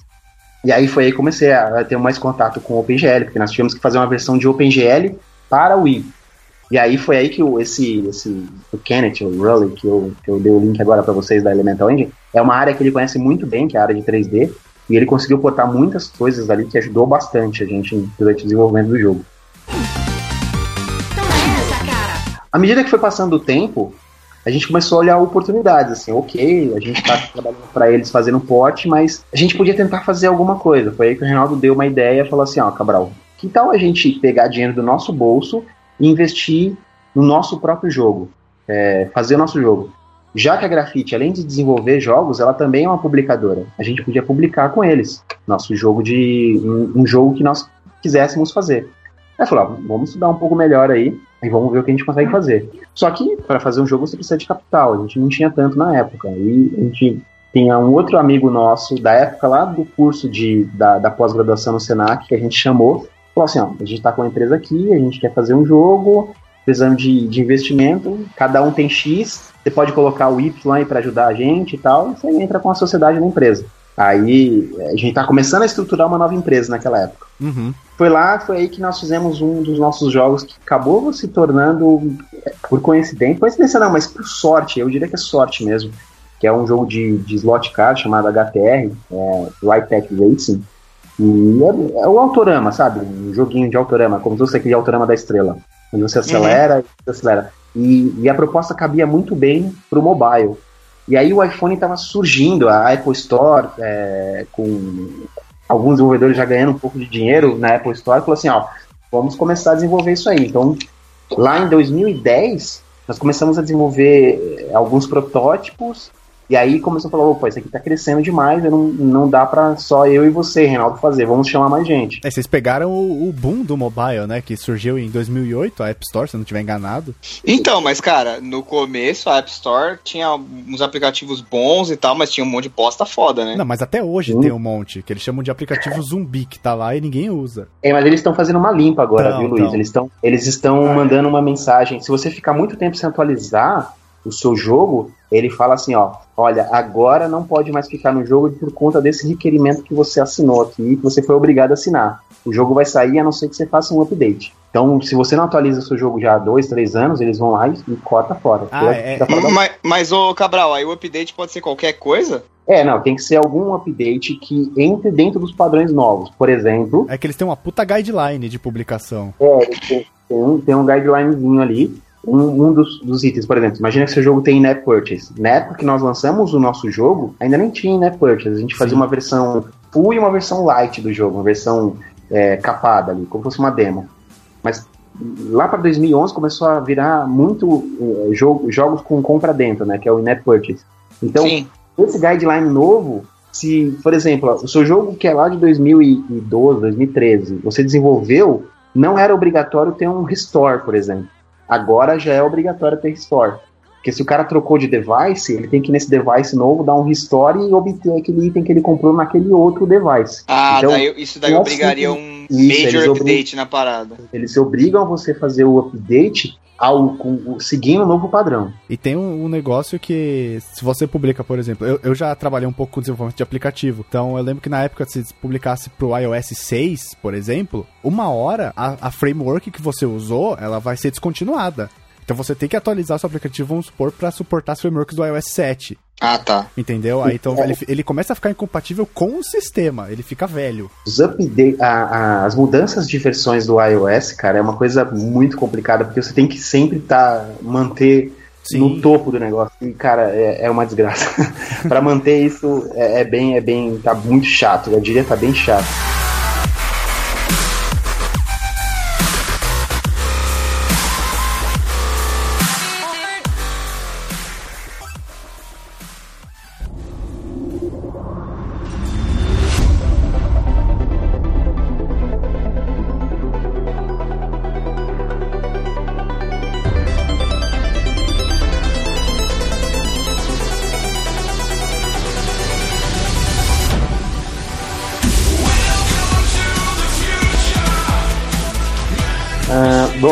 Aí em 2000 e, 2000, início de 2010 a gente começou a montar essa pequena equipe para desenvolver o protótipo do que seria depois o nosso principal jogo, que era o HTR, que foi o HTR, que é até hoje o HTR. Ele, eu diria que o HTR sustentou durante muito tempo a nossa empresa, a, a Killbyte e depois posteriormente. Ah, nós terminamos de desenvolver o HTR meados de 2000, é, é, junho de 2010, levamos praticamente uns seis meses para desenvolver do protótipo até a versão final. Aí já a gente já começou a usar, a, nessa época, começou a usar a Unity para desenvolvimento. É, a Unity estava surgindo também. Já tinha um certo tempo a Unity no mercado, mas ainda não era o que é hoje, né? Essa, essa baita ferramenta que, que nós temos hoje. Nós lançamos e falou assim, ó, Grafite, vamos lançar com vocês, tudo bem? Ele falou, beleza, tudo bem. Nós lançamos o jogo com eles. Só que a gente estava desenvolvendo o Jakers na época, e aí começou a surgir é, outros projetos deles, que ele- aquele jogo que eu havia comentado, que eles portaram para DS, que é o Reader Rabbit, eles queriam portar também para o Wii. Eles falaram assim, pô, no DS foi muito bom, vamos, vamos, foi muito bem o jogo, vamos portar para para Wii, porque vai ir muito bem também. Você, vocês têm um dev kit aí, vamos portar também. Só que aí a coisa começou a, a- a- talvez demorar no ponto de vista deles, e aí começou algumas alguns atritos no ponto assim, falou, ó, ah, vocês estão se dedicando nos projetos de vocês e tá esquecendo os nossos aqui, né? É aí que começa a- as partes, a parte ruim, viu, Luiz? Que até então foi bacana lá na, na E3, né? Tudo, tudo maravilha, tal, dev kit na nossa mão. Mas aí, lá para final de 2010, as brigas começaram a ser antes ficarem mais é, rotineiras, assim, do tipo, ah, vocês não podem ficar só olhando para esse produto de vocês, tem que olhar para o nosso aqui, coisa e tal. Não era verdade, tá? A gente estava se dedicando no projeto deles tanto quanto nos projetos que a gente tinha interno também. Uhum. Mas os caras estavam lá na Califórnia, a gente aqui no Brasil, é difícil mostrar para eles que isso realmente está acontecendo. Resultado dessa, dessa brincadeira toda. No final de 2010 eu falei assim, olha só, é, eu chamava ele chama de quem, né? Olha só quem, eu vou eu vou sair, o projeto que vocês estão tocando aqui, eu vou deixar com uma equipe menor aqui do lado, mas eu vou sair da linha de frente, vou ficar dedicando aos projetos da nossos internos. E E já era vai... Killbyte, nesse ponto. É, aí ainda não, ainda não. Eu vou, eu falei, a gente vai se dedicar e gente- aí começamos a sentar esses caras que haviam investido no HTR, pensar, ok, vamos criar uma marca, vamos criar um nome, vamos criar uma empresa. É, e eles falaram assim, é, o cara falou, não, beleza, tá bom então. Passou um tempo, a gente havia lançado o jogo com eles, lembra disso, né? Uhum. Sim, sim. Passou o primeiro mês de vendas, nada da gente recebeu. Passou o terceiro mês de vendas, nada da gente receber. É porque entra pra publisher, né? Então, entra para publisher o dinheiro, só que tem que ser revertido de Ah. acordo com o nosso contrato. Nosso contrato era 30 a 70. 30 deles, 70 pra gente. Aham. Então tem um 70 da loja, do Apple Store, ok? Tá. Desses 70 que sobrou aí, a gente dividia. Então seria 70% para nós aqui no Brasil e 30% para eles lá. E aí eles começaram a reter esse dinheiro, falaram, não, a gente não pode mandar porque a gente tá sem dinheiro aqui, coisa e tal.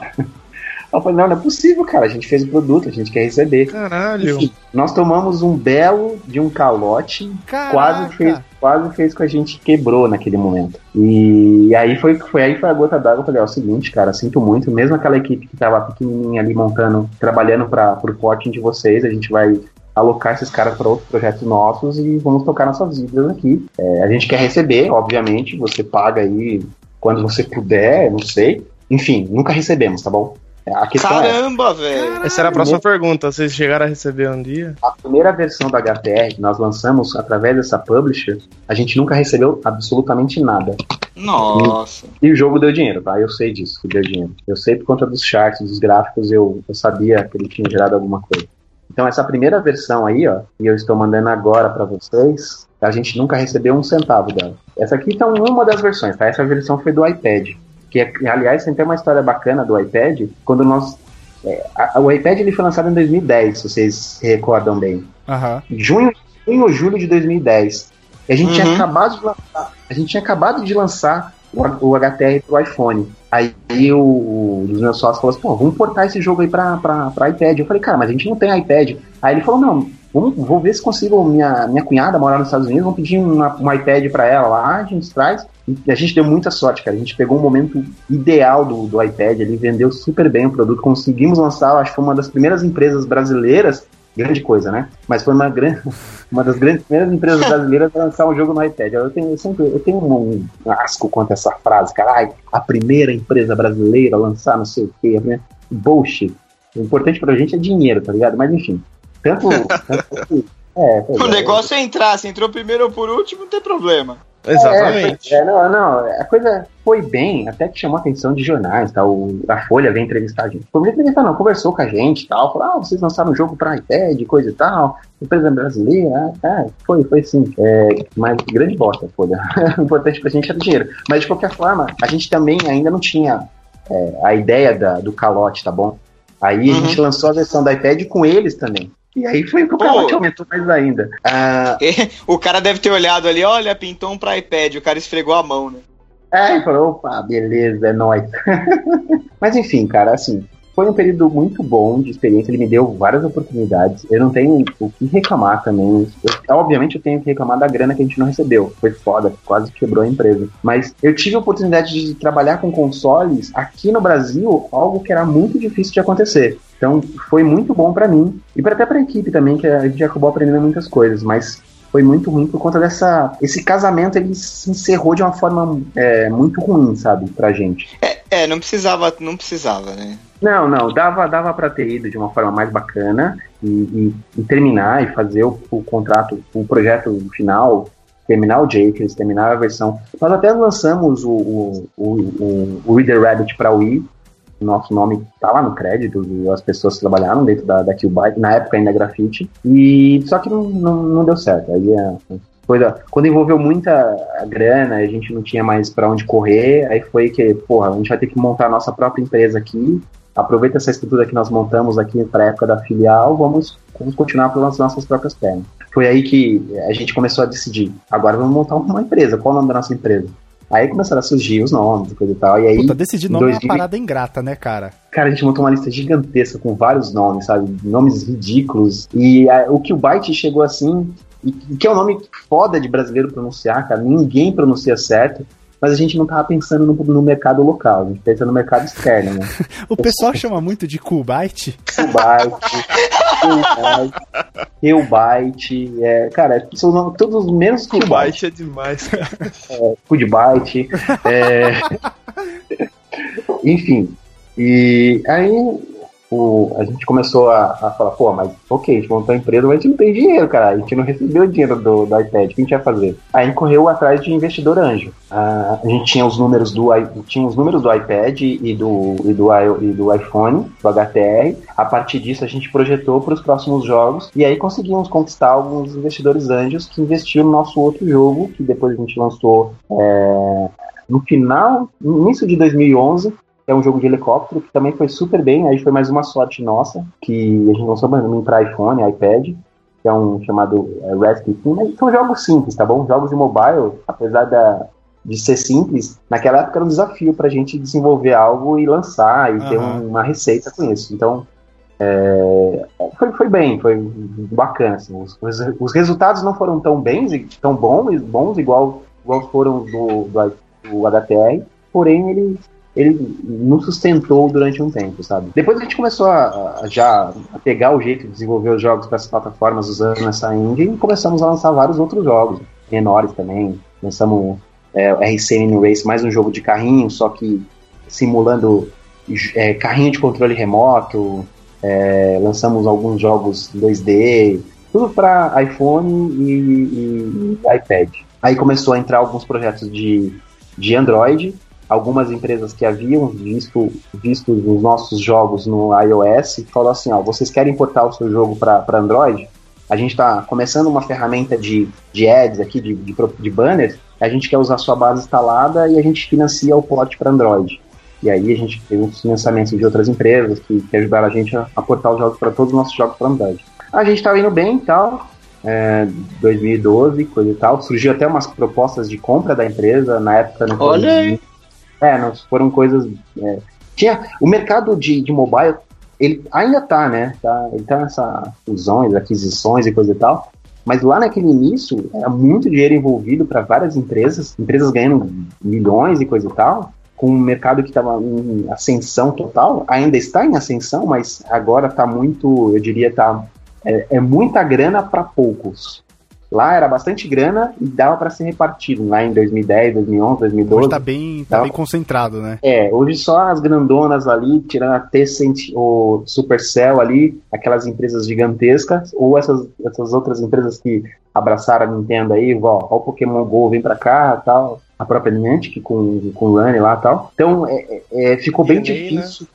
A DNA, a própria é, ficou muito difícil para uma empresa do nosso porte competir nessa forma com que está hoje o mobile. Só que lá naquela época a gente conseguia ainda fôlego e mostrar que dava para desenvolver alguma coisa. Então por isso até surgiu as, as propostas de compra, porque outras empresas do nosso mesmo porte, ou um pouco maior que a gente, precisava de mão de obra para crescer, né? Precisava de pessoas que soubessem desenvolver para mobile para crescer. E... Nunca passou pela cabeça vender? Não, então, passou, a gente negociou, os valores estavam até acertados, só que eu, eu, eu falo para você que foi bom não ter concretizado a, a venda, porque Três meses depois, essa mesma empresa que iria fazer o negócio com a gente fechou. Ei, Três meses.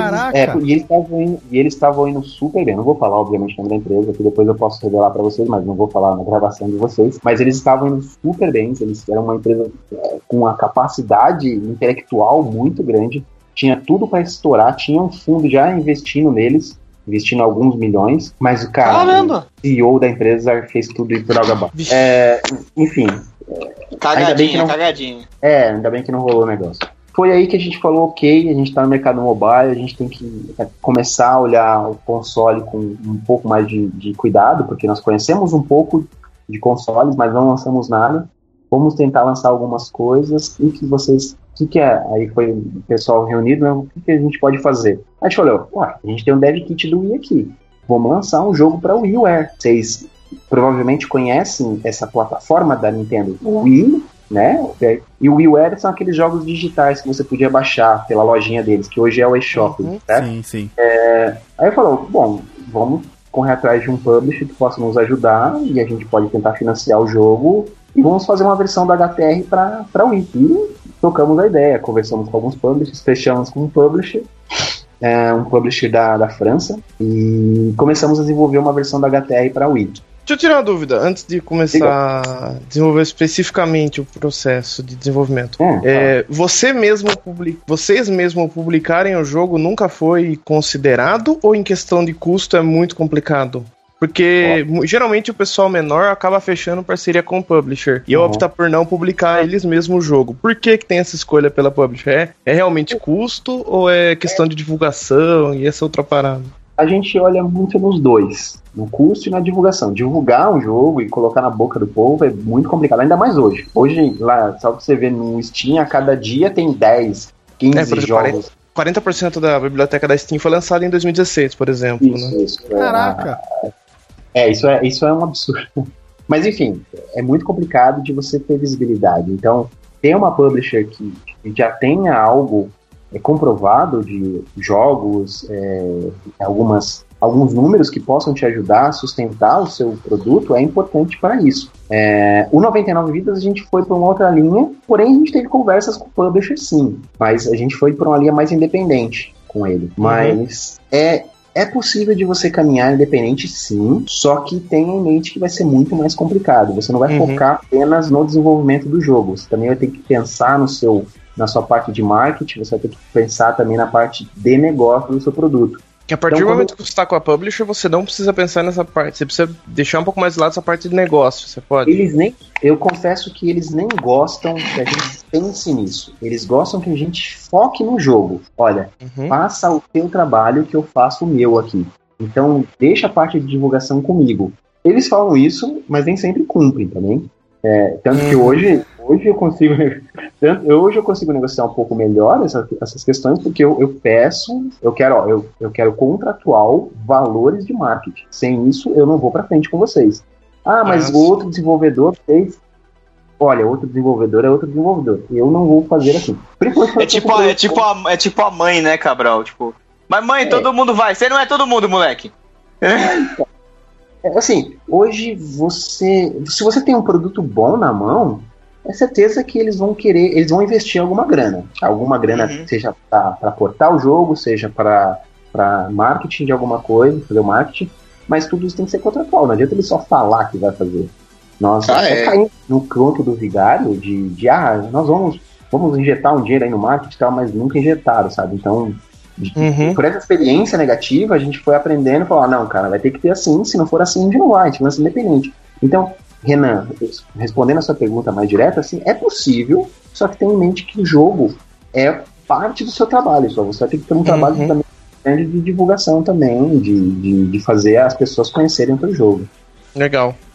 Então, assim, a gente, na, que- já em, é, isso eu tô falando já em 2012, praticamente, ali com, com essa publisher é, francesa, e nós estávamos trabalhando na versão do, do jogo do HTR para Wii, na plataforma WiiWare. Não sei se vocês conhecem direito a plataforma WiiWare, mas é, o WiiWare é uma bosta. Ainda bem que a Nintendo aprendeu a fazer o, o online. É online não, lojas digitais. Aprendeu, Aprendeu? mais ou menos, né? Isso que eu ia perguntar, eu acho que não. É que se você comparar com essa, você vai ver que aprendeu. Ah, sim, sempre que o ponto de comparação é sempre o É sempre o anterior. anterior, é. sim, sim. Então, assim, se você comparar, não compara ela com o Steam. Que assim, nada é tão foda quanto o Steam, nada, tá bom? nada, Steam- nada, nada, nada. Não, não, não, nada. Nenhuma loja, cara. Nem, Inclu- nem inclusive, eu torço muito pra que a Steam comece a fazer sistemas operacionais como seria o Steam Box que o pessoal tava falando. Pra a gente poder jogar com Aham. quem tem PC, com quem tem console, sabe? Eu, eu- eu confesso para você que essa parte é, é mais birrinha das plataformas, tá? Ah, é, tô ligado. Porque o jogo, por exemplo, 99 vidas eu consigo jogar hoje um Xbox, um Vita, um PlayStation 4 e um PC. Todo mundo junto, no mesmo, na mesma jogatina online. Ah, Só que, obviamente, a gente, a gente não pode fazer esse tipo de coisa porque as plataformas impedem que a gente faça essa comunicação entre plataformas que não sejam a delas. Mas É. ou, já seria possível de fazer esse tipo de coisa. Eu tinha ouvido isso, um, um papo que isso aí tava. O próprio Phil Spencer falou que tava tudo pronto, era só ter um ok da O- o Sony. ok da assim, foi até uma Sony, é. É, mas só que como a Sony tá na, tá na liderança, ela não vai abrir Ela mão. tá cagando balde. É, ela quer mais é que o Xbox morra. O Phil Spencer falou isso justamente pra alavancar o marketing do Xbox que não tava muito bom, Sim. né? Claro, claro. Voltando lá pra a questão da, do publisher, é, e esse publisher francês ele começou a acompanhar e tal, ele falou, ok, vamos desenvolver. Só que aí, cara, é, a ironia do destino, e mais uma história triste no nosso capítulo, o publisher falou assim, gente, vocês têm o dev kit do Playstation aí? Na época do Playstation Puta 3? que pariu. Aí eu falei, por quê, cara? Fala, cara, essa plataforma Wii- WiiWare é uma bosta. A gente, não, a gente não consegue tracionar nessa plataforma. Tá difícil de fazer dinheiro nela. Então eu recomendo vocês aportarem o jogo para ou PlayStation 4, já PlayStation, PlayStation 4, não, PlayStation 3, ou qualquer outra plataforma, Xbox 360, alguma coisa assim. Aí eu falei, ah, bom, tá bom, mas vai ser meio difícil, porque a gente não tem um dev kit aqui. É, foi aí que a gente começou a entrar em contato com a Sony, e aí a, a, a gente entrou para um programa de incubação da, da Sony, que é o Incubation Latin America, um negócio assim, e eles mandaram um dev kit pra gente sem custo nenhum do PlayStation 3. Ah, Nossa. e aí, e aí, é, isso foi bem bacana também. Aí eles. é, ele falou assim. Aí a publisher falou assim: então, gente, é, eu, eu falei pra vocês que a plataforma WiiWare é uma bosta, e por conta disso a gente tá fechando as portas aqui no- na França. A gente não vai poder Oh, continuar Meu. Deus! Aí eu falei: não fala isso, rapaz, não fala isso. Ah, eu, bom, ele falou, ah, infelizmente não vai dar pra gente continuar. Eu, eu posso indicar vocês pra um outro publisher, e aí vocês conversam, ver se vai, vai pra frente, coisa e tal. Nossa, Eles velho. já haviam, já haviam trocado. Cara, a WiiWare, só pra vocês terem uma ideia, o jogo tem que ser, é, tem que estar abaixo de 40 megas. Eu Que tô falando isso? mega. 40 megas. Se tiver, é, se tiver dentro de 40 megas, ele tem um, um threshold, ele tem um, uma- um- um valor de unidades que você tem que vender para você receber, para você poder receber a primeiro, o primeiro pagamento. Os pagamentos de console, a diferente de, de Apple Store e Google Play, é a cada quarto. Então, a cada três meses você tem um pagamento. Ah, No caso do WiiWare, se você ficar abaixo desse número de corte, passa os três meses e você não recebe. Porra, Então, nem o que, as- vi- o que já vendeu. Foda-se. Não, ele vai acumular para os próximos três meses. Então, corre o risco de você lançar um jogo e pegar um dinheiro daquele lançamento só daqui a seis meses. Ou não receber, né? caraca. Ou Se não vender. Isso, se eh, o número, se eu não me engano, na época era 4 mil unidades. 4 mil unidades para jogo com 40 megas. Se o seu jogo tiver menor ou igual a 16 megas, cai para 2 mil e poucos, um, um, dois mil e poucas unidades. Esses Cara, são, eram, não, não Cara, era- admira, a Nintendo tá na bosta. Você, você me entendeu? Você me entendeu, Léo? Você me entendeu, Léo? O que, que eu falei que é por que, que eles aprenderam? Porque qualquer coisa comparado a isso É um ridículo. lixo. É um lixo. É um lixo. E aí o cara, aí a publisher francesa tava apostando demais nessa plataforma, no, no WiiWare. Não na plataforma, mas no, no modelo de negócio do WiiWare. E Aí não, não dava pra, chegou. Não dava pra tracionar, não dava pra você continuar a empresa, estruturar uma empresa. Caralho, velho. Então, hoje a gente vê o eShop, o 3DS fazendo, fazendo todo esse sucesso com o eShop, porque eles aprenderam muito com, com o que era o Wii, sabe? Com o WiiWare, que era um, que era um, um porre. E, se, e, e hoje, você, você olhar um jogo bem feito no WiiWare, cara, você tem que tirar o chapéu pro cara. Porque o cara conseguiu fazer um jogo com 40 megas, é um, é um, é um absurdo, sabe? É, você tava lutando com a plataforma ali, cada É, byte era, você contava com o dedo. É quase um portfólio pro programador. Caralho, esse cara fez um jogo 40 mega, contrata. É, pois é, cara. Eu até, até tenho um jogo que eu admiro pra caramba. Uns caras, uns. uns. Olha o jogo que foi lançado pra WiiWare, cara. E, e se você olhar e falar, não, não é possível que aí é menos de 40 megas. É menos de 40 megas, cara. Olha só, vou mandar pra vocês aqui, ó. É, o nome da empresa é Shine Multimedia. São, são os alemães que os caras manjam demais. Esses caras, esses caras são muito bons, são super humildes. A gente trocou bastante e-mail com eles para eles ler o nosso, o nosso, nosso log de erro, algumas coisas assim, eles liam e ajudavam a gente a, a debugar o jogo, cara. Esses caras são muito bons. Mentira É, mas esse jogo tem com menos Não. de 40 mega. esse, Mentira. jogo, tá- esse jogo foi lançado no WiiWare e ele, ele merece todo o crédito que você tiver na, na face da terra aí, porque esse jogo é do WiiWare e os caras fizeram abaixo de 40 megas. Ô, louco, cara. Essa, cara. Ah, eles, esses, a publisher francesa apresentou uma empresa pra gente, uma empresa da Bélgica, que já era um- uma empresa que trabalhava junto com eles, só que eles não tinham perfil tanto de publishers, ele- eles eram um perfil mais de, de desenvolvedores. E aí eles olharam o jogo e falaram assim, não, ok, vamos ser o publisher desse jogo, não tem problema, vamos lançar. Só que a gente começou a ter uma relação melhor com essa empresa da Bélgica, Inclusive, essa empresa existe até hoje. E aí, o dono da empresa, o CEO, é o Bruno Urban. E ele, ele, bom, ele falou assim: ó, eu vi que vocês também fazem jogos de, de mobile. Nós temos alguns jogos aqui em Flash, nós queremos portar para mobile. A gente pode fazer um contrato sobre encomenda com vocês, um contrato de porte e tal. E aí, isso ajudou a gente ter- a capitalizar um pouco mais a empresa, já que a gente não tinha mais, não estava tendo tanta entrada de capital, porque a gente estava focando no desenvolvimento do console. E esses jogos meio que sustentou a gente durante muito tempo, assim, a gente aumentou a nossa equipe para quase 20 pessoas, tal. Então foi, foi um período complicado, bem corrido, bastante jogos envolvendo com esse pessoal. Ao mesmo tempo teve uma entrada boa de capital para continuar as coisas deu, deu uma segurada. sim, deu uma, deu uma certa segurada. Por conta dessa. da gente, a gente veio de mobile muito bem, assim, tava com capital suficiente para investir em jogo de console. A gente desenvolveu durante um tempo o jogo para WiiWare, só que aí a publisher fechou as portas. A gente já tinha investido bastante capital no dinheiro, no, no projeto. Aí falou, Uhum. "Pá, a se reestruturar, né? A gente sempre foi contra fazer Adver Games, mas a gente falou assim, ó, cara, se precisar, vamos fazer, né? Porque dinheiro não, não tem. Não tem cor, né? Tem, tem cor, mas não tem a distinção. Ó, se vem de jogos, se vem de advergames, isso não é importante. É, e, e ele pode financiar todo o resto, né? Você tem uma Exato. equipe que faz Advergames e.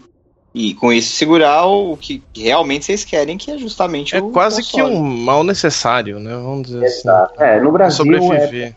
é uma forma de você se manter e poder reinvestir em outros jogos. Só que é fogo fazer isso, viu, Renan? É bem complicado de você. Uma vez que você entra no Advergames, ou mundo da- das agências, assim, desenvolvendo produtos para eventos, ah, você entrar, você começa a entrar e ver um volume interessante de dinheiro, aí você fazer o shift para investir em uma outra coisa interna é muito complicado, porque você tem que alocar parte da sua equipe, ou a sua equipe, que na- normalmente é uma equipe boa, começa a se desmotivar porque ela tá fazendo advergame, então é, é meio complicado, sabe, de, de gerenciar isso. Foi aí que a gente meio que deu um stop ali para meados de 2015, eu acho, já, já entrando na história mais recente. Falou assim, cara, vamos parar de fazer esses, esses jogos pequenos para Fishing Cactus, ou mesmo fazendo, na época já pegamos, pegamos alguns, alguns eventos para agência, vamos parar e vamos investir apenas nos nossos jogos. E é aí que nesse momento que entra o 99 vidas.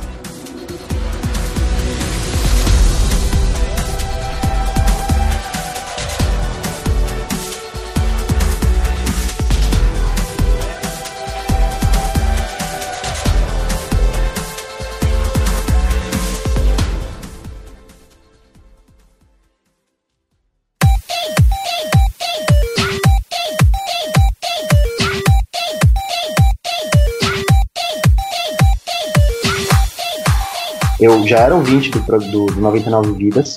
Eu nunca tinha conversado com ninguém deles, mas eu ouvia bastante eles. Eu achei o programa meio que por acaso, assim, eu, eu- eu sempre joguei fliperama, na, ou é, arcade, né, na, na minha infância. Então eu tava procurando algum podcast que falava disso, falava da época da infância, alguma coisa do tipo.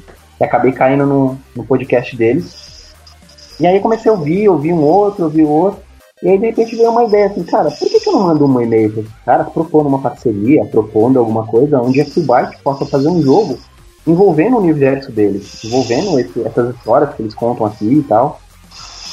E, e meio que casou a ideia, assim, eles, eu já tive uma resposta logo na sequência do Bruno, que meio que encabeçou o projeto, talvez vocês conheçam, é, ou alguma coisa assim, o Bruno Carvalho.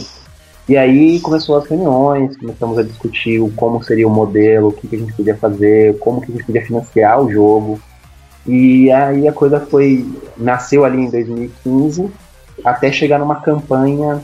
é, no final, acho que foi 2015, né? 2015 isso. No final de 2015 veio uma, veio uma campanha de crowdfunding onde a gente teve um sucesso. Aham. É, Peço para vocês, vocês devem ter visto a campanha já, o site no Catarse, sim, né? sim, sim. É, nós conseguimos levantar 127 mil, mas o jogo custou muito mais que isso, tá bom? É, Ok. ok, já tô assustado.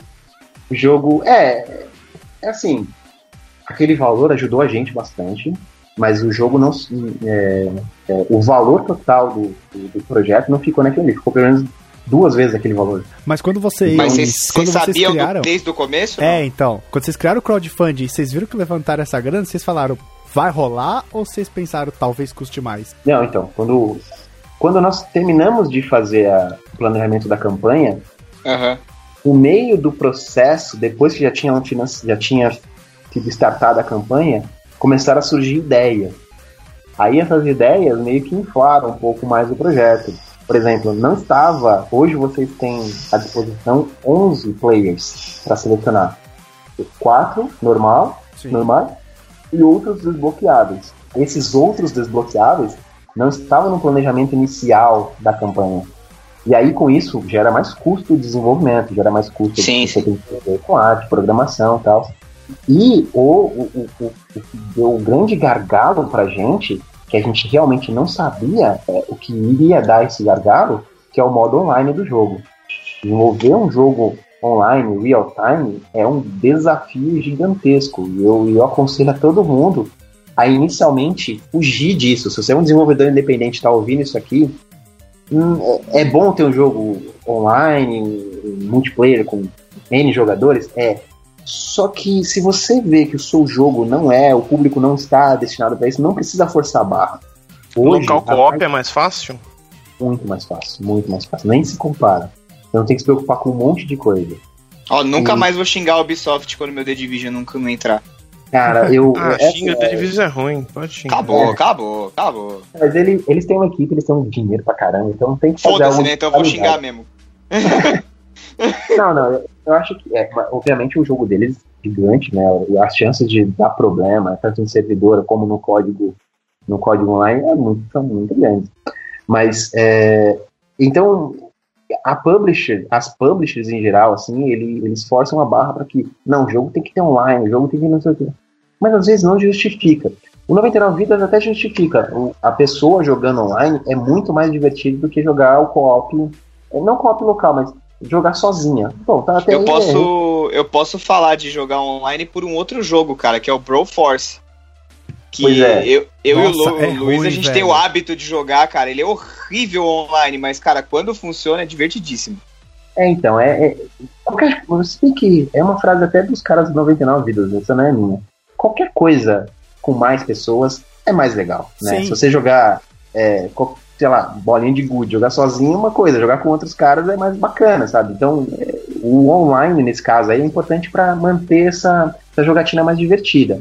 Mas é, é, bem, complica, é bem complicado de, de, de desenvolver. Então, juntando essas coisas, esse, esse conteúdo adicional, mais o modo online que deu uma baita dor de cabeça pra gente, e, e ainda dá, tá? A gente ainda não, não entregou o jogo, ainda não tá finalizado para console.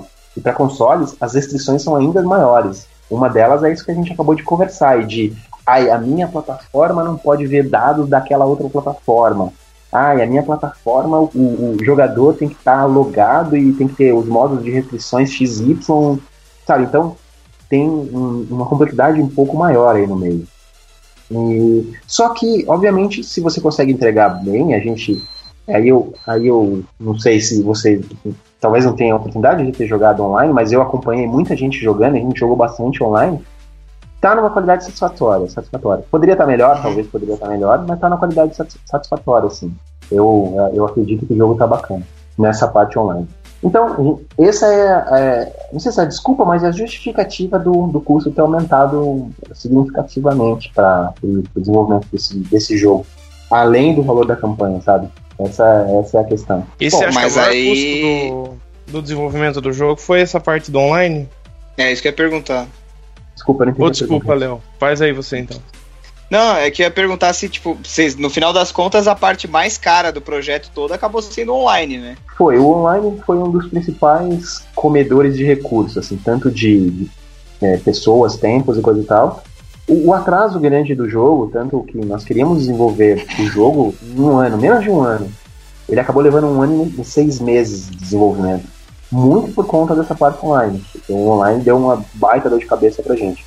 É, de novo, pra gente foi bom que a gente aprendeu várias coisas, a gente continua aprendendo várias coisas. O próximo jogo a gente está trabalhando, a gente tem um outro jogo, não sei se vocês conhecem, chamado Recruits.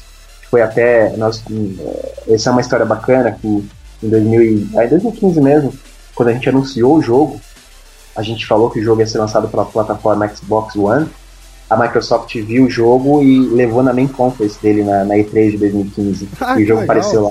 Teve uma baita repercussão na época, assim, e pra gente foi, foi super bacana. E- Esse jogo, a gente tá pensando como que vai ser a parte online dele, é, como que nós conseguimos entregar ele com, com online de forma que não, não seja tão gargalo igual foi é, o 99 Vidas pra gente. Apesar de ser uma engine diferente, mas ela. É, A gente tá trabalhando num caso com ela, com, com a Unreal, mas ainda assim vai ter um, um- um certo, vamos dizer assim, um desafio para ser desenvolvido para ser entregue esse jogo também. Esse jogo foi feito por uma empresa na. Só para fazer um resuminho dele rapidinho, tá? Ele foi feito por uma empresa Tá. no Canadá, na Austrália, em 2012.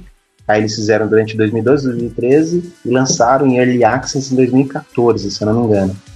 Só que eles não conseguiram tracionar, eles tiveram muita dificuldade de fazer, manter o jogo em updates. Então, o jogo tá lá no Steam hoje em Early Access. Se você for olhar lá, vai ter vários reviews negativos da galera falando: olha, esse jogo foi abandonado, esse jogo foi não sei o que, blá blá blá.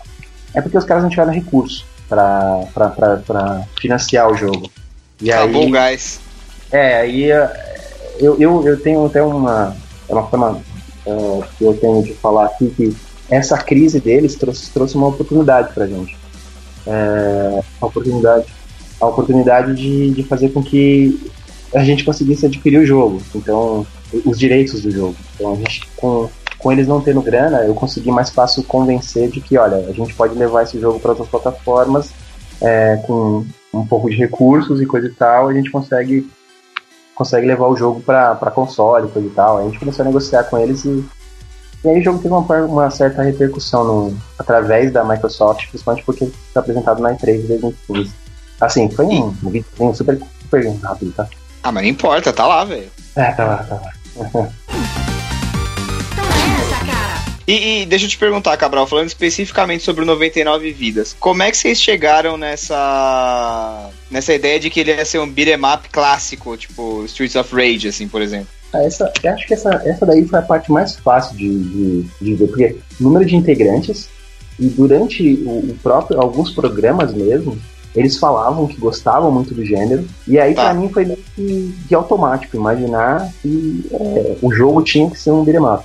Pelo número de pessoas que tinha no programa, tem no programa, Uhum. no podcast deles, e pelo fato deles gostarem do, do gênero beat'em up. Não, e acho que pelo fato também do programa ser um, um programa voltado aos jogos antigos, ele tinha que ter esse jeitão antigo, né? É, não, eu Exato. perguntei porque ele podia, de repente, sei lá, ser um RPG, tipo Final Fantasy, um clássico, um RPG clássico. Caraca, turno, imagina o Easy Nobre com uma espada gigante igual a do, do Final Fantasy.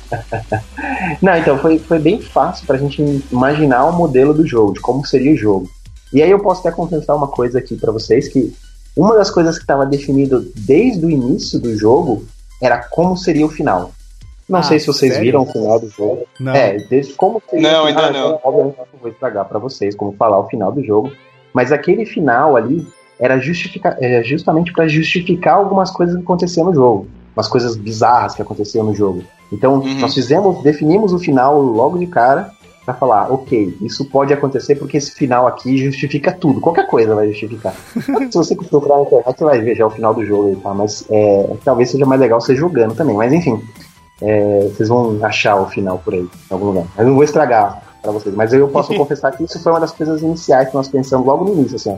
Como vai ser esse final? O que, que vai ser esse final? Da hora. O projeto do 99 Vidas, com a campanha, com, com o desenvolvimento para PC, ele sendo lançado agora no Steam e agora lançando.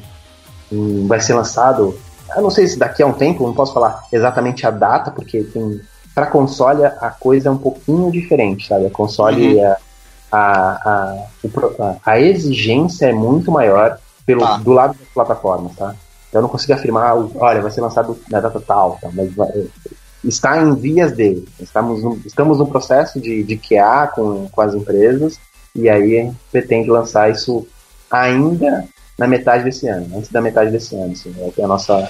Vocês estão em processo de quê? Desculpa? É, o, o processo do. Vamos, vamos lá. O console funciona assim. Para você desenvolver um jogo, não é chegar lá o Luiz ou, ou o Léo e falar: olha só, eu tenho uma ideia de um, um- de um jogo aqui, é um podcast muito louco. E ele vai ser de dois caras que saem batendo em todo mundo no meio da rua. Não é assim. No console, diferente do Steam, que você pode colocar lá na Greenlight, e se a negada votar e, e o jogo entrar, já beleza, vai, vai Já era, aprovado. tá valendo, tá valendo. Tá valendo. No console você tem que mandar um, um documento para ele ser, ele passa por um pequeno crivo da plataforma Aham. para verificar se existe público para aquele jogo.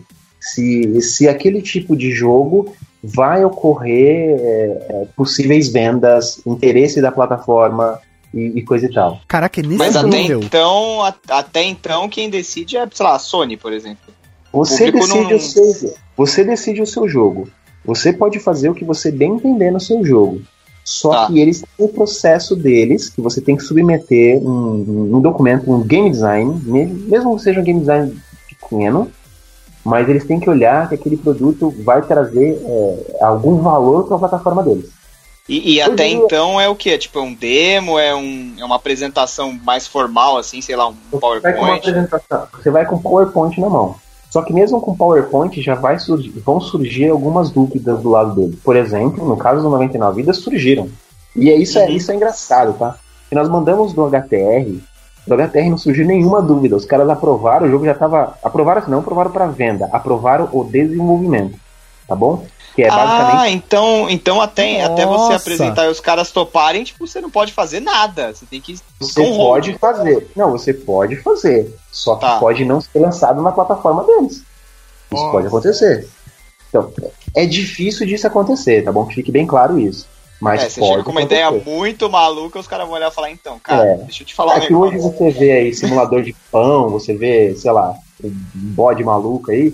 Cara, é, então assim, esses caras provavelmente tiveram que fazer sucesso num PC, num PC para que eles pudessem entrar nos consoles hoje e ser lançados. Se o Ca- cara chegasse com essa ideia maluca e direto no console, talvez eles não- passassem, E- entendeu? isso- Chegar lá e falar, cara, eu tenho uma ideia foda. É um jogo de uma capivara que atropela, sei lá, andorinhas africanas. Não, e os isso, caras vão olhar e falar, como é que é? e isso faz todo sentido, porque esse do simulador de pão que ele falou, o I Am Bread, é, tipo, eu acho que ele saiu pra PC um tempo, e eu falei, caraca, por que que essa merda não tem pra Playstation? Ele é tão legal, e agora Então. ele tem, ele tá na PS. Que? Agora ele tem, tá? Vocês estão muito loucos. Cara, na verdade, eu não sei o que, que tem. Deixa eu. Isso é uma boa, um bom gancho. Eu fui pegar uma agora que eu vou se tá falando da M Bread. Eu não sei onde que o papo entrou nisso. mas, cara, eu não sei o que tem acontecido com a Sony, mas tem entrado cada jogo bizarro no Play 4 que inacreditável, que eu não sei como que foi parar lá, cara. É, Tem então, cada- o I Am, o I Am Bread é um, é um exemplo bom, mas, por exemplo, tem um que chama Life of Black Tiger. Cara, Ah, eu vi esse daí, cara. Meu Deus do céu, velho. É, parece jogo de estudante isso aí, cara. Meu Deus. é um jogo, é um, é um port de um jogo de celular. um porte de jogo celular, mas muito mal portado, cara. Não é. é Ele é esquipa uma brincadeira. frame. Cara, é, Esse jogo aqui, ó. Eu já vi isso aí. Eu vi, é Cara, coisa tem, tem o touro, tem esse. Cara, como É. que chama o outro o jogo que eu peguei no passado? Huntsman, The Winter's Curse. Que é um story novel RPG, cara. Não sei o que tem acontecido. O que eu posso falar, Renan, é que existe esse processo. Se é aprovado lá dentro, aí é outro, outros 500, Ah, sabe? É, sim. Então, Depois assim- que aprova, foda-se tudo, né? É, então, quando aprova, você recebe um, um código. Seu jogo passa, passa a ser chamado por esse código. Você está dentro da, da, da, da database do, da, da plataforma. ID. Então, a partir de agora, é, o IDzinho lá para você, é a partir desse ID que você vai, vai ser reconhecido lá dentro da plataforma deles. Então, você pode desenvolver a- a, a vontade e, e- e assim que você achar que é o momento certo, você começa a submeter o seu jogo através das ferramentas deles, da plataforma deles, da, do processo deles, você submete o seu jogo para passar por um que ele chama de QA, o Quality Assurance mesmo. É o, que é uma. Pensa assim. É, é um documento com mais de. No caso da, da Sony, hoje tem sei lá quantas páginas aquele negócio, cara. Eu vou chutar aqui, mas tem umas 30 páginas com várias regras. Com cada regras. Tem Melhores que- práticas. é, melhores práticas, mas umas são requeridas, não só práticas, sabe? E você tem que se adequar àquela prática. Ah. Se você não passar naquela prática ali, se você não fizer aquela prática, você, na, naquele requerimento, o seu jogo vai voltar. Vai voltar com, olha, não passou no, no- no número de TRC aqui e tal, e seu jogo vai ser, não vai ser lançado por conta disso. Você tem que submeter uma nova build que vai ser, vai ser reagendado para um outro período de QA, e aí você vai, vai, vai poder ter um release candidate, né? Uma possível, um possível jogo para ser lançado. E aí. tem eles- prazo, por exemplo, É, se você não lançar até tal data, eles cancelam? Existe uma fila. Cada plataforma tem a sua fila. Então, quanto mais você falha, pior é. Você vai sempre voltando para o final da fila. Algumas plataformas, então não tem um prazo específico. Você agenda lá o dia que estiver disponível. O primeiro dia disponível que você acha que você vai ter uma build, você agenda e submete a sua build. Uhum.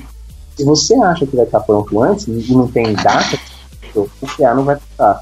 Algumas plataformas que não são tão procuradas, como por exemplo o PS Vita, a fila é bem menor. Então Uia, vocês conseguem, você consegue submeter o jogo. Se você não passa no QA, eu diria que num, um ou dois dias depois você consegue. Se você conseguir corrigir o problema, em um ou dois dias depois você consegue submeter novamente para o QA para que eles possam fazer uma reavaliação do jogo. Um, o, o HTR que foi lançado, o, eu tô falando HTR, não sei se vocês conhecem o jogo, tô falando aqui, mas o HTR que foi lançado pro Vita, ele voltou seis vezes. Nossa. Seis. Tudo porque é, tinha uma feature dentro do jogo e as- tinha um bug no SDK da, da Sony. E, e por conta desse bug a gente não conseguia passar. Só que a gente só foi descobrir esse bug posteriormente, lá pra frente, depois da, da quarta ou quinta tentativa de, de lançar o jogo. E aí foi um processo bem desgastante pra gente por conta desse, desse problema, esse jogo aqui, ó. Deve estar na loja, isso. É Mas- porque aí, teoricamente, a culpa não é de vocês, né? Então, eles tentaram. Eles, eles têm uma. Quando a culpa não é, não é, não é da gente, eles têm uma- um mecanismo lá que eles. Não está disponível. É, ele tem um mecanismo que eles falam assim: ó, ok, esse, esse jogo ele pode ser lançado, mas ele vai com uma, uma observação. Só que nesse caso eles não, não abriram mão. Eles falaram: não, não pode. Mesmo que é o bug aqui, a forma de corrigir o bug é assim: ó, eles mandaram o, source, um, um trecho de código de como corrigir. Só que a gente está mexendo com a Unity. A Unity é uma ferramenta que ela te dá um alto nível para você para você trabalhar. Você não tem o baixo nível, você não tem o código source da, da engine. Então a gente não podia Tá. mexer na- naquele ponto ali. E aí até daria para fazer algumas coisas, alguns workaround, aí daria para injetar uma DLL, fazer alguma coisa. DLL não, mas um SO, que é uma biblioteca. Daria para fazer algumas coisas para funcionar o que eles precisavam. Mas seria, no caso, meio que uma gambiarra, certo? É, e, e- ia ser bem complicado. Só pra, só pra você entender, é, é, o HTR ele é um joguinho de autorama, onde você também pode criar suas próprias pistas. E você Tá. submete pro servidor, pro nosso servidor, pro servidor da Killbyte. Nada mais é do que uma, um, um JSON, tá bom? Um padrãozinho bem conhecido. Aham. E, e aí, é, esse conteúdo, o cara pode desenhar uma pista em forma de uma rola. E aí.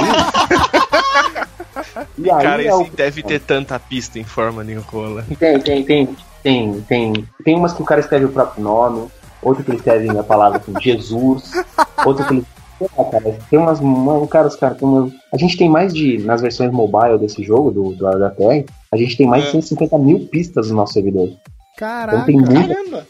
pista pra caramba. Não, o jogo tem. O jogo teve um número de downloads bem considerável. Assim, tava, a gente tá batendo quase 10 milhões de downloads com o HTR que na, legal. no Android. Ah, não, o jogo, o jogo retornou bastante grana pra gente. Não posso. Não posso. Não posso questionar isso, eu não posso Mas, bravo. mas aí já, já tá como vocês como publisher, não. Isso, ó, É, nós fizemos uma versão é, modificada dele, daquela versão que não tinha mandado para grafite. Fizemos uma versão nossa e submetemos uma nova versão. Aí conseguimos dar updates, fazer features que não tem naquela versão original. Uma delas é essa possibilidade do cara compartilhar a pista e tal, do cara poder. É, a gente faz meio que uma, uma espécie de uma rede social dentro da- do próprio jogo, sabe? O cara pode é, classificar aquela pista, ah, essa, essa pista aqui vale 5 estrelinhas, essa pista aqui é uma pista bem bosta, então tem um, tem um rankzinho de pista e tal. Então, é Ah, das legal, melhores-. É, não, ficou, ficou uma feature interessante. E nós queríamos essa feature, essa feature dentro do, do Vita. Que aí, isso aí dá um, dá um, dá um fator replay pro jogo muito grande. Só que aí, a merda desse, dessa questão do cara poder gerar uma rola no jogo, ferrou tudo. Eu não sei se eu posso falar palavrão aqui no podcast. Não, tá, tá Caraca, tudo liberado cara, aqui. é, é- é o que a gente mais fala. É, então tá bom. Ah, é, é, ele falou assim, ó, então, vocês têm que começar a fazer, é, checar o, é, o content restriction, é, a restrição de conteúdo. Aham. E aí essa merda desse flag tava com bug na versão do SDK que nós usávamos na Unity. E aí por conta desse flag, a gente não conseguia detectar se o cara tinha ligado ou desligado esse flag. E aí o jogo toda hora barrava no, na, no QA lá. O QA, o QA ligava o flag que não queria ver as pistas com conteúdo pornográfico e a pista Certo. mostrava, cara. E as pistas Cara, mas mostradas. como que o código, como que o teste lá sabia que ele podia... ele, ele, as ferramentas dele, quando você cria uma conta na PSN, você pode criar uma conta pro seu, vamos dizer assim, pro seu filho. Você cria uma, uma conta adicional, né, ligada à Uhum. sua. Você pode fazer isso agora, inclusive. Aí lá você tem uma opçãozinha de, de ligar e desligar o com, é, restrição Parental pra, control. Aham. isso, Parent Control. Onde você pode ligar e desligar esses, esses conteúdos. Aí o cara começou a ver que qualquer pista vinha para ele, mesmo com isso desligado ou ligado. E aí ele assumiu que, olha, se eu liguei o Parent Control, se eu liguei a restrição de conteúdo, eu não posso ver absolutamente nada online desse jogo. E aí começava a vir pistas, e aí vinha as pistas do servidor. E aí ele barrava, barrava, Uhum. barrava uma vez. Aí submetia novamente, tentava implementar alguma coisa, não dava certo. E aí Na quarta vez ou quinta vez, porque aí identificamos o bug e aí submeteu e tentou fazer um, uma forma de eles, ok, vamos tentar dar uma chance, é, é, abrir uma exceção para vocês por conta desse bug, mas mesmo assim não, não, não deu certo. Não, a gente teve que tirar essa feature do jogo e aí a gente perdeu muito. O jogo perdeu bastante é, fator replay porque a gente tirou essa uma das, das features que o pessoal mais gosta hoje no jogo. Então, no Ah, final é? das contas, não era a rola que tava fudendo vocês. É, então não era, era porque você não poderia ter um conteúdo é, gerado por outros usuários. Mas, obviamente, o cara poderia colocar nomes diferentes aí, palavrões e o nome da pista, né? Porque ele não só submetia a pista, mas também colocava o nome da pista. Mas é, é, o fato de poder acessar e trazer essas pistas e o cara falando que, ó, é, eu, eu proibi o conteúdo adicional, é que ferrou a gente. Uhum. E aí a gente, e a gente não tinha como saber se o cara tinha ligado ou desligado por causa da merda do bug que tava dando no SDK pra gente, né? E Entendi. a gente não muita coisa. Esses outros, agora eu tava falando um pouco do Recruits, mas enfim, é, acho que eu me perdi no fio da meada aqui.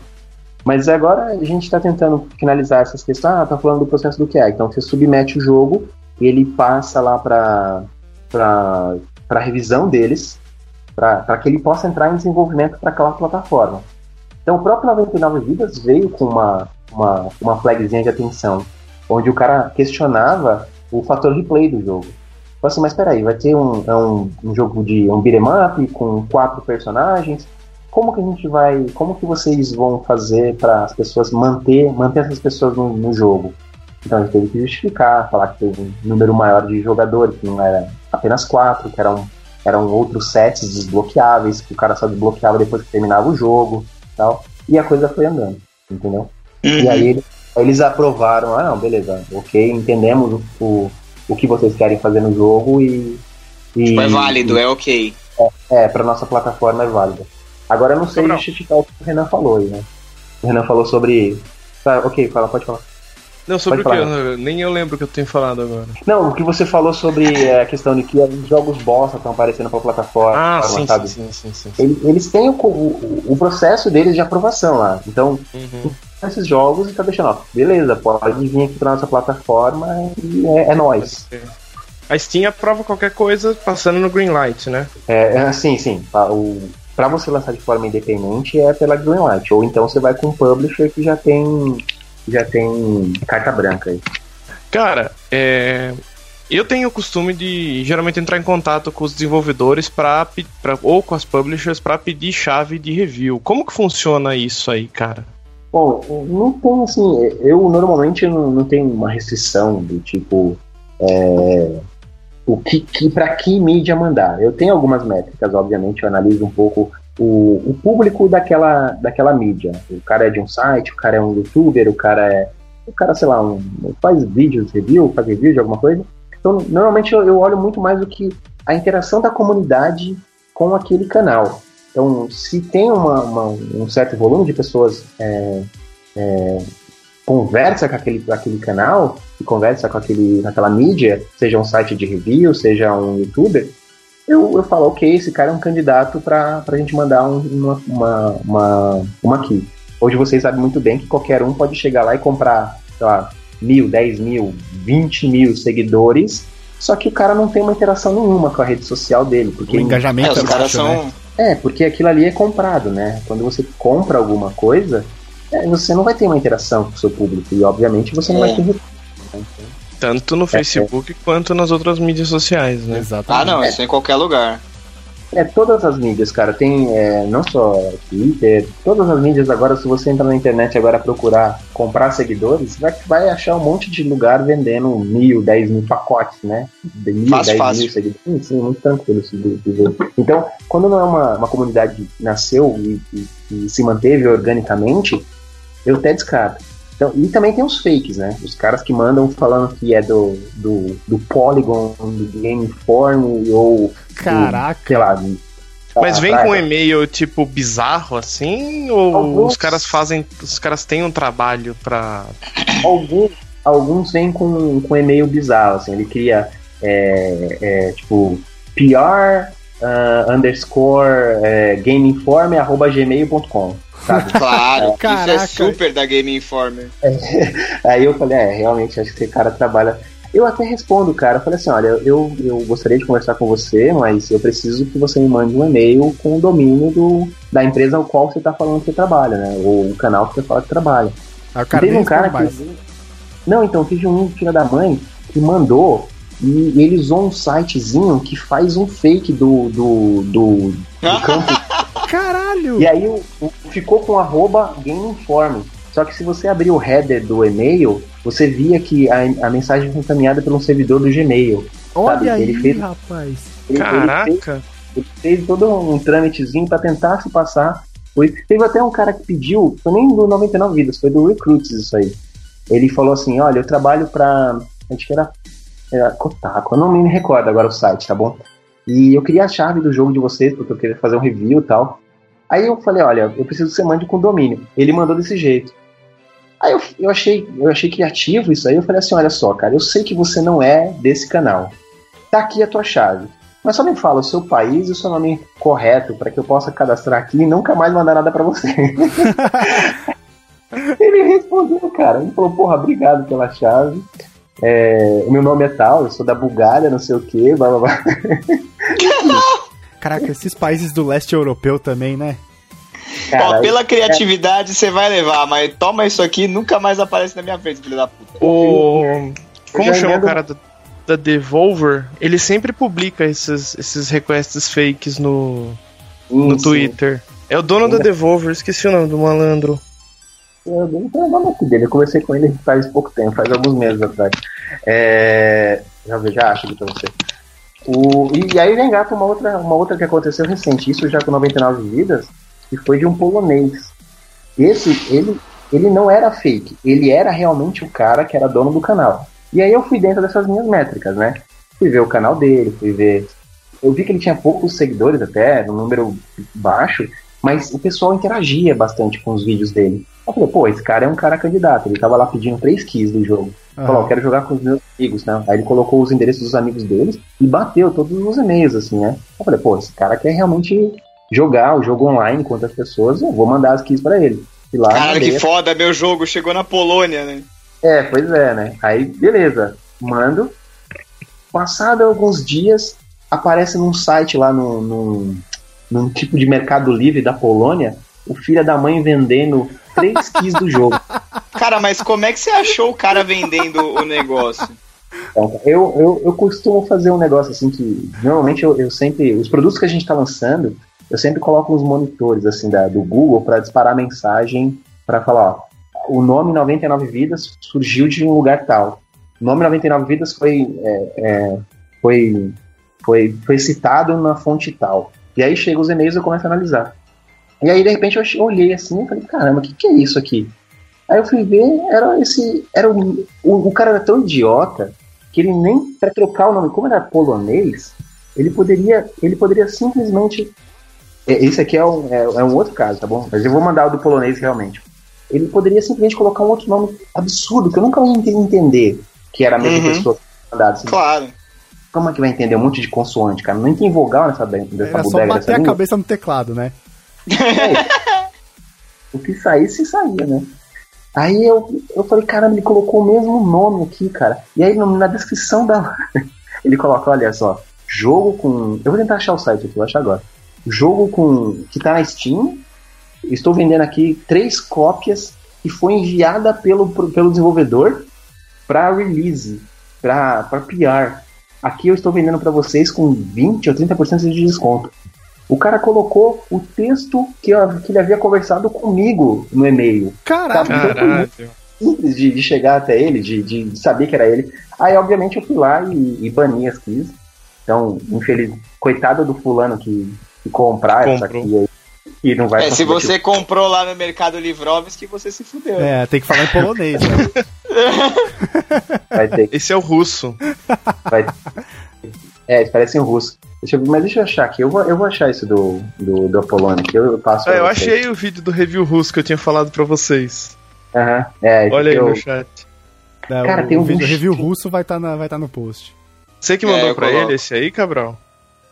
Qual? Esse cara Esse do. cara- Não me recordo, não me recordo. Tem um de um coreano, cara, que é um é uma é, é hilário. É, e, e, você e era um coreano que tinha um número de seguidores até interessante, assim, acho que 200, 300 mil seguidores. Ele colocava o chatzinho dele na tela, aquele negócio ficava frenético, sabe? Sabe Matrix? Sabe aquelas uhum. linhas descendo? Parecia aquilo, cara. Os negros tudo falando assim, falando, sei lá o que estavam escrevendo lá, estavam xingando. era uma. Nossa, era uma coisa meio louca, assim, absurda, sabe? De, de, de ver, assim. Mas era bem bacana esse do, esse, esse do coreano aí. Ah, eu vou tentar achar, eu tô tentando, eu tô procurando aqui o do, do polonês aqui. Porque esse, esse filho da mãe, eu fiquei muito, muita raiva desse cara. Ah, não é sem motivo, né, velho? Mas enfim, esse foi o caos aí que aconteceu desses reviews. Isso acontece com uma certa frequência, tá bom? Você lança produto novo, assim, vem negros passando de outros canais, assim, com, com uma facilidade muito grande. Então você, você tem que ter um pouco de cuidado para não sair mandando para qualquer charlatão aí que tá se fazendo passar por, por, algum, por alguma loja ou por algum review, por algum canal, e na verdade ele não é. Ou até o caso do polonês, que o cara era do canal, o cara era dono do canal. Só que ele agiu de má fé, né? Isso tem uma fé, né? Então, Tentou descolar a grana. É, não deu certo. Eu, espero que não tenha dado certo. Por enquanto, é a única que eu tive que banir até agora, sabe? As outras que eu enviei foram todas. Acho que o pessoal tá usando de forma mais de boa fé. Assim, mais correta. É, no mínimo, pode até não jogar, mas ele tá distribuindo, fazendo alguma outra coisa, sei lá, sabe? O importante é ele não querer vender por um preço abaixo do que a gente tá vendendo, né? Porque senão vai ferrar a é. gente. Exato, exato.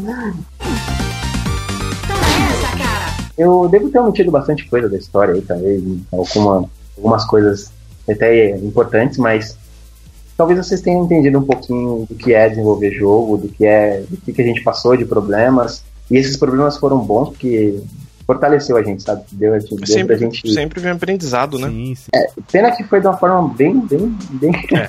bem dura, né, pra gente, mas é, foi importante pra gente amadurecer como empresa e, e, e, e, eu vejo muita gente falando, né? Ah, eu quero, é, eu quero montar uma empresa no Brasil, eu quero fazer não sei o que no Brasil. E, e, eu acho que um dos maiores erros assim que eles que, que, que estão cometendo é eles falarem a frase ah, o Brasil precisa de, um, de uma empresa fazendo um AAA e tal. Na minha opinião, eu não acho que, que a gente precisa de uma empresa no Brasil fazendo um AAA.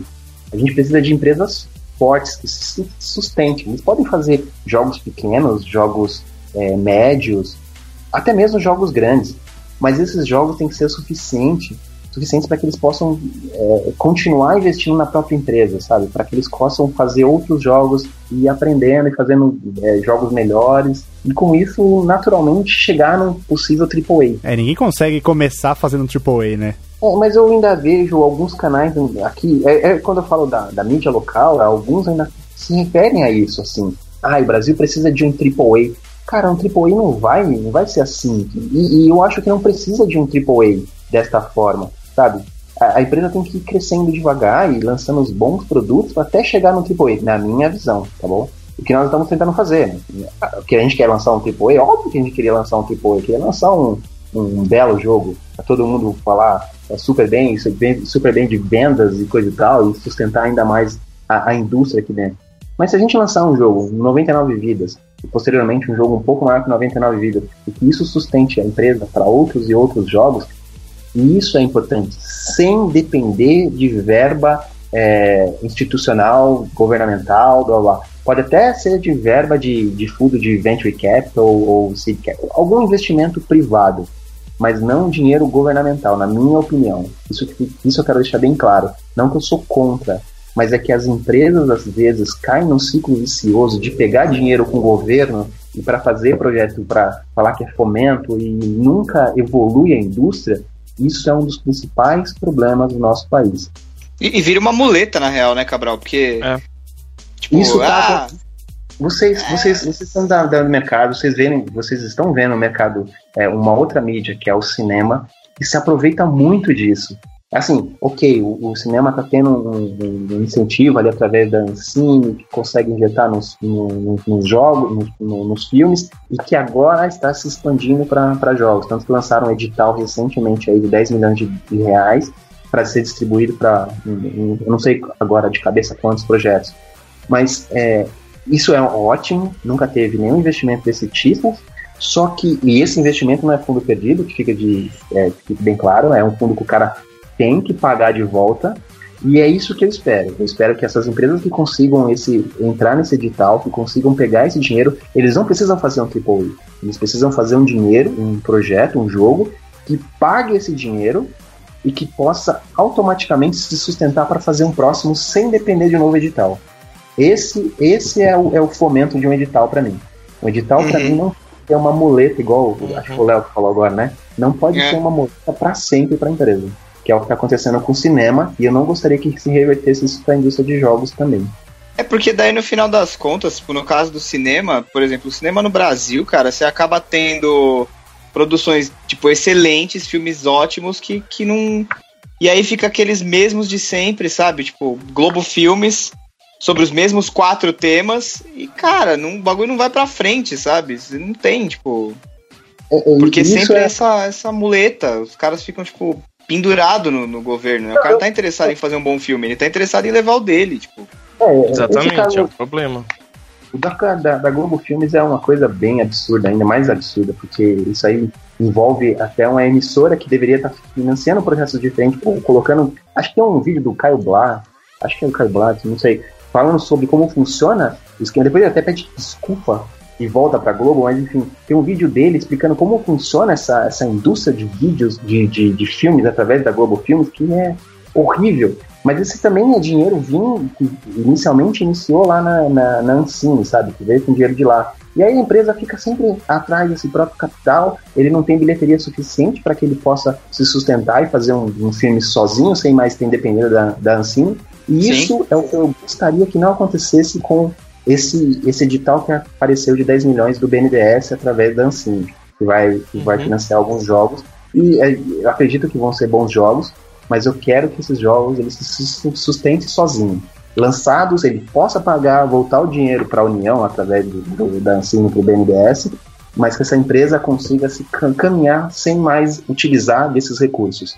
É, é isso. tipo, o que é o, é o, é o é o tiro inicial, né? Só para tipo Beleza, colocou a gente no meio do caminho, vambora.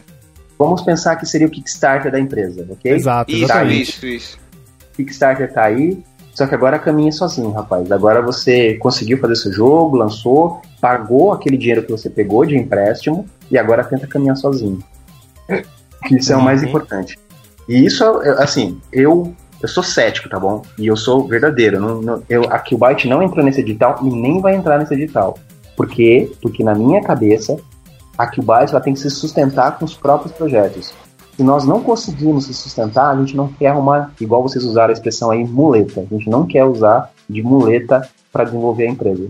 A gente precisa ser uma empresa autossustentável. Os jogos têm que pagar nossa estrutura e os jogos têm que pagar nossos próximos jogos. Se a gente não conseguir com os nossos jogos, vamos correr atrás de advergames, vamos correr atrás de projetinho para agência. Mas a gente tem que se sustentar. A gente não tem que correr atrás de, de investimento desta forma. Pra, isso é uma filosofia nossa, é o que a gente acredita.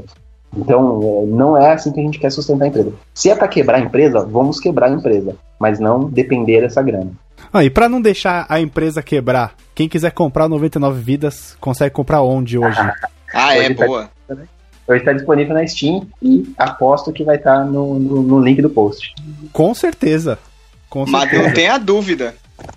E a previsão de console, Não, tá para quando? É, então, é o que eu falei inicialmente, tá? É difícil de, de estimar, a gente tem uma, uma, uma, uma, ideia, um planejamento de tentar lançar uh, até a metade desse ano, esse é o que a gente quer, só que depende dessas questões do QA. Tá. E, e isso pode atrasar um pouco o nosso planejamento.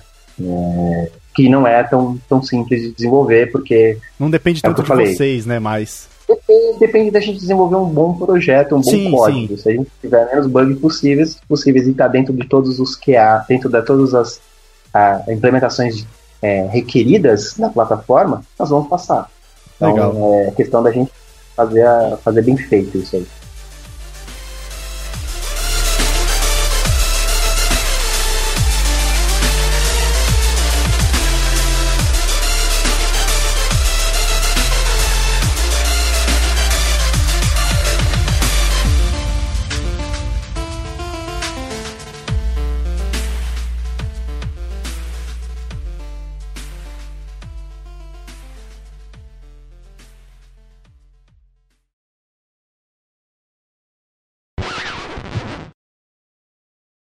Matei o boss.